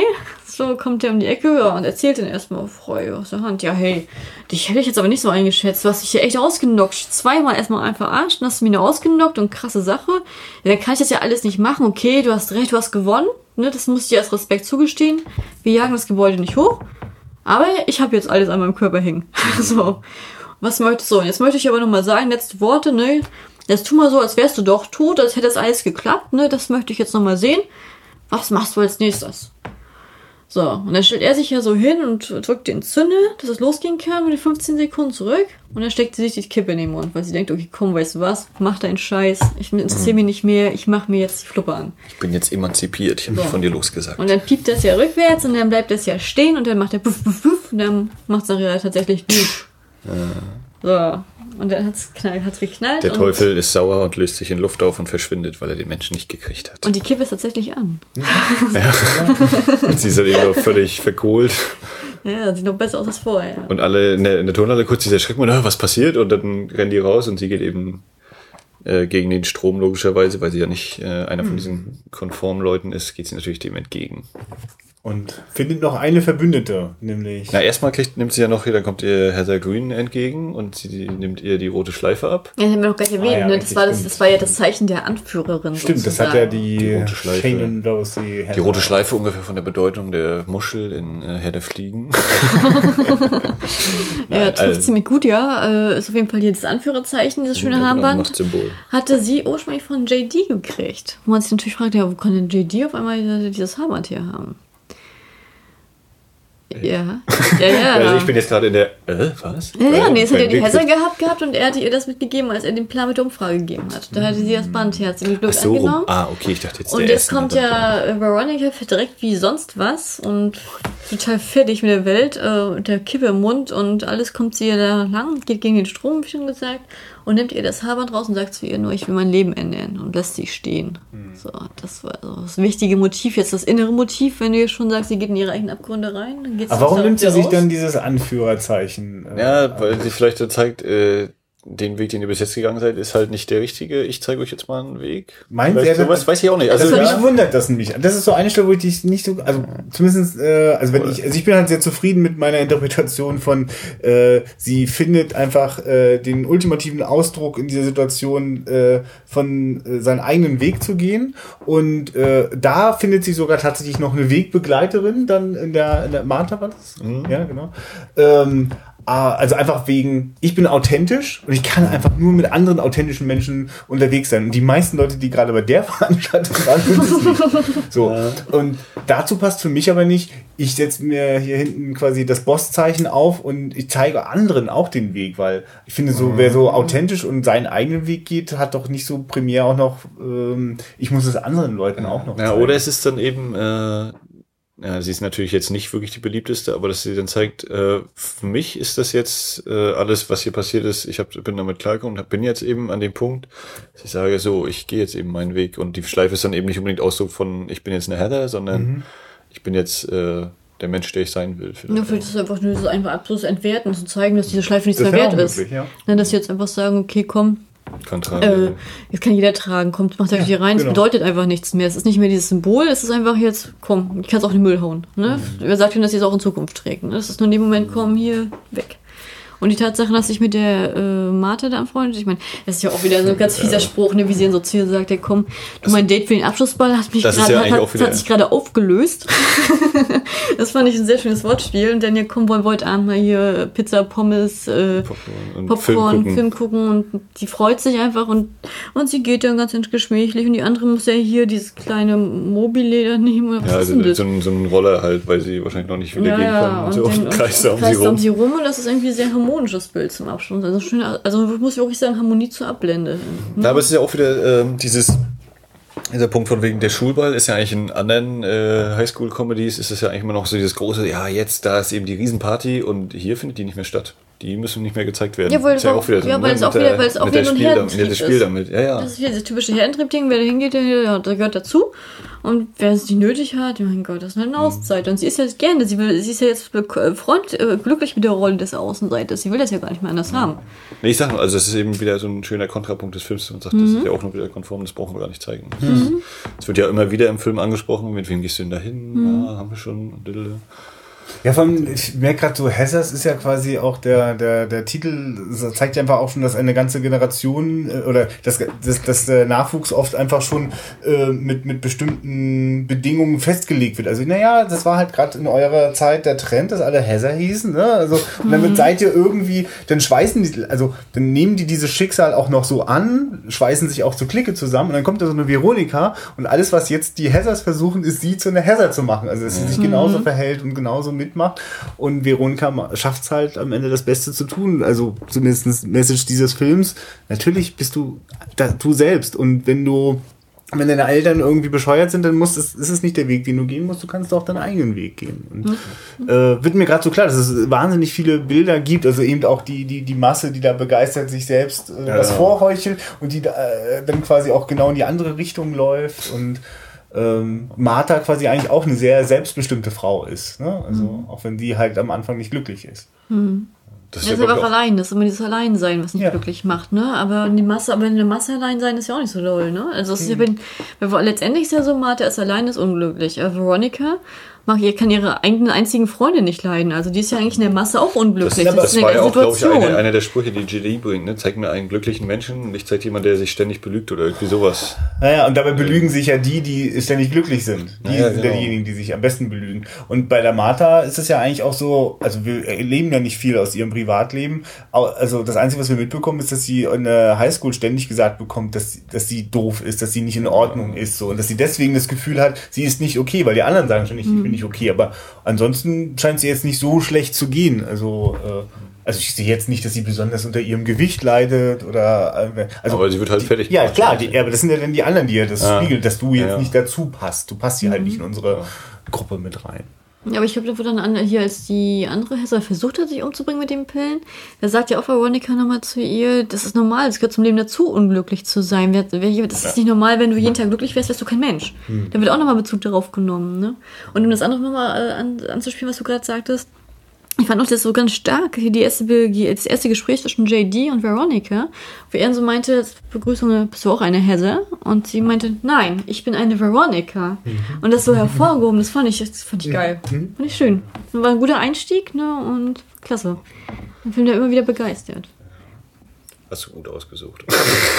Ja, ich weiß nicht, ich muss ehrlich sagen, lustigerweise, weil du vorhin meintest, du kanntest ihn auch schon und deine Freundin und alles. Äh, ich habe nie einen kennengelernt, der den kannte. Also ich habe mir immer so erzählt, wenn man in so ein Gespräch mit Filmgesprächen kommt, der ist toll, der lief auch immer im Fernsehen. Nee, kenne ich nicht, kenne ich nicht. Ja, der hat auch keinen Kinostart in Deutschland. Der ist in Deutschland, glaube ich. Naja, Das Also, wäre auch egal gewesen, weil Video mein, bei meiner. Generation, also bei unserer Generation, wenn der 89 im Kino wäre, ja geil. Ich meine, der ist ja auch nichts von gehabt. Ne? Es ist Also- auf jeden Fall ein Film, der an bestimmten Stellen ein bisschen der Mainstream-Erwartung gegen den Strich läuft. Ne? Ganz ähnlich wie das auch Veronica tut. Und äh, bei mir fängt es halt irgendwann an in der Jugend, dass alles, was mich verwirrt äh, hat, mich neugierig gemacht hat. Ich kenne aber viele Menschen, die, wenn sie verwirrt sind, äh, dann ist das auch das Ende vom Interesse. Dann äh, bricht es sozusagen ab und dann wird es auch in irgendeine Schublade getan, langweilig, doof oder irgendwas wird irgendwie gelabelt und dann ist es weg. So. Und ich kann mir vorstellen, dass manch einer die erste Erfahrung mit Hessers auch so ein zwiespältiges Ding war. Ne? Einfach, weil man vielleicht in dem Moment damit nichts anfangen konnte oder eine andere Erwartungshaltung hatte. Also ich weiß auf jeden Fall, ich hatte auch eine völlig falsche Erwartungshaltung. Ich hatte Das habe ich auch gemerkt, dass ich äh, genau, völlig Na, ich- überrascht war, was da passiert. Aber ja. Wie, wie gesagt, ich, war, ich hing wirklich am Tropf der TV-Spielfilm-Kurzrezension, ne, äh, von denen ich damals sehr überzeugt war. Und in den Bildern, und wenn dann noch FSK 18 war, verstehst du immer, wenn man 11, 12 war, oh, geil, so was ist das denn? So. Und dann äh, war ich halt total von den Socken, weil ich das sieht sah so aus wie eine Highschool-Komödie, aber es war viel zu hart und zy- zynisch. Es ist, ich finde, so mit Zynismus umgehen, das ist auch echt so. Ist ja auch eine ziemliche Da habe ich heute, umso älter ich werde, umso mehr Freude habe ich da drin. Ich finde es interessant, dass du auch gesagt hast, du hast so in, in, in verschiedenen Lebensstadien äh, den gesehen und dann vielleicht auch mal ein bisschen anders empfunden auch? Oder? Auf jeden Fall, ja. Also ich also gefallen hat er mir immer. Muss Ja, ich, das, hat, ja, das ja. hat sich nie geändert. Da war ich auch jedes Mal überrascht, weil es gibt viele Sachen, die man in der Jugend gesehen hat, die haben nicht mehr gefallen und umgekehrt. War bei dem nicht. Den habe ich immer wieder toll gefunden. Aber ich habe immer wieder neue Witze entdeckt. Mhm. Weil umso älter ich wurde, umso mehr habe ich die Satire verstanden. Weil es immer, wie am Anfang hat man es ja wie bare Münze genommen und ach, dann haha und dann war noch ein Witz und dann noch ein Witz und mittlerweile, da kriegt man ja fast alles raus. Ne? Jetzt ist man ja eher bei den O-Ton-Insidern, so viel beim Entschlüsseln. Mhm. Ne? Und ich finde, doch, toller Film, muss ich immer wieder sagen. Und ich finde auch Winona Ryder ganz tolle Schauspielerin. Ich finde es auch schade, dass sie einen Einbruch hatte. Und ich hatte damals auch. Nee, Diebstahl, nicht Einbruch. naja, aber ich finde, da wäre auf jeden Fall noch äh, viel Potenzial auch von dir drin gewesen. Ich meine, Christian Slater hat ja auch irgendwann nochmal seine Welle gehabt und auf einmal ist er abgebrochen, ne? Muss man, also, äh, besser eingebrochen, ne? Und ich hatte damals ja mit äh, ihr auch sehr gerne mal Reality Bites gesehen, hier ist ein Ben Stiller-Film, also ist auch einer meiner Lieblingsfilme. Und weil ich, da habe ich auch als Kind gesehen und da habe ich auch gedacht, Mensch, krass, das ist das Leben nachher und und nachher als, gerade in der Studentenrolle als Student findet, findet man sich da sehr gut wieder, auch heute noch. Und das ist also zeitlos. Und Heather ist eine Sache, da bin ich froh, dass ich das nie so erlebt habe in der Schule. also das ich immer, weil du immer dieses Bild hast, amerikanische, amerikanische Highschool, exakt diese äh, Gruppen und Klicken, hast du ja auch bei neueren Positionen wie Spider-Man oder solchen Sachen auch immer wieder, diesen Stereotyp wird immer wieder ausgegraben, sobald du in der Schule bist. Und äh, das heißt zum Beispiel in unserer Schule hast du auch mal gehabt, coole und Sportler. Aber diese extremen Situationen hatte ich bei, habe ich bei uns nie so wahrgenommen.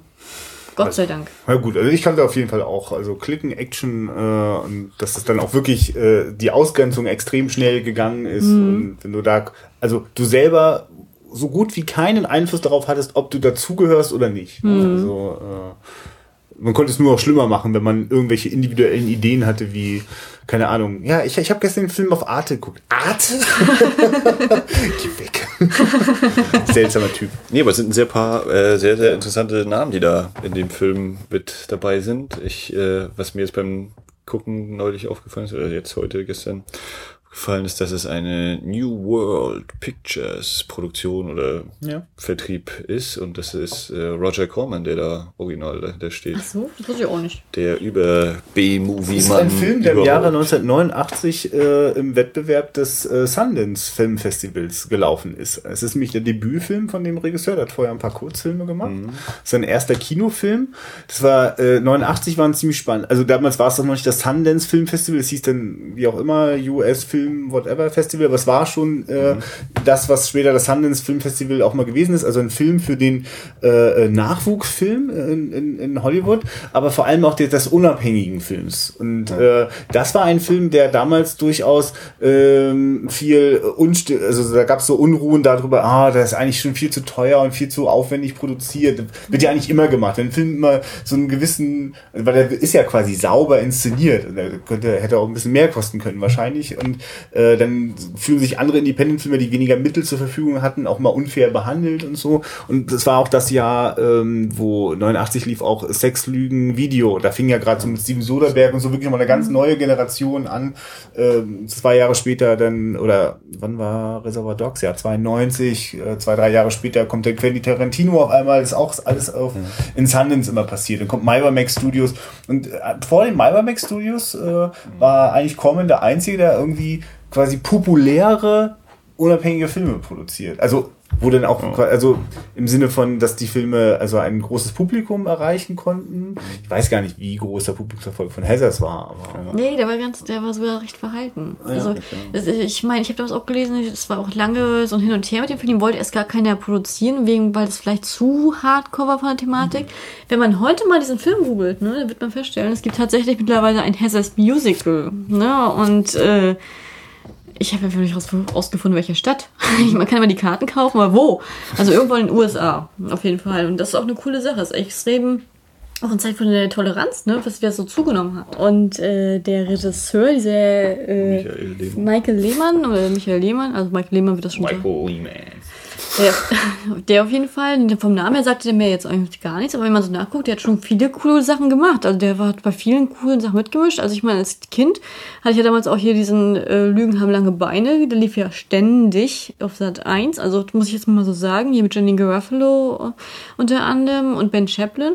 Mit der, Roll, äh, mit der Roll, äh, na, Rollstuhlfahrenden Dogge war ja ein ganz großes Ding.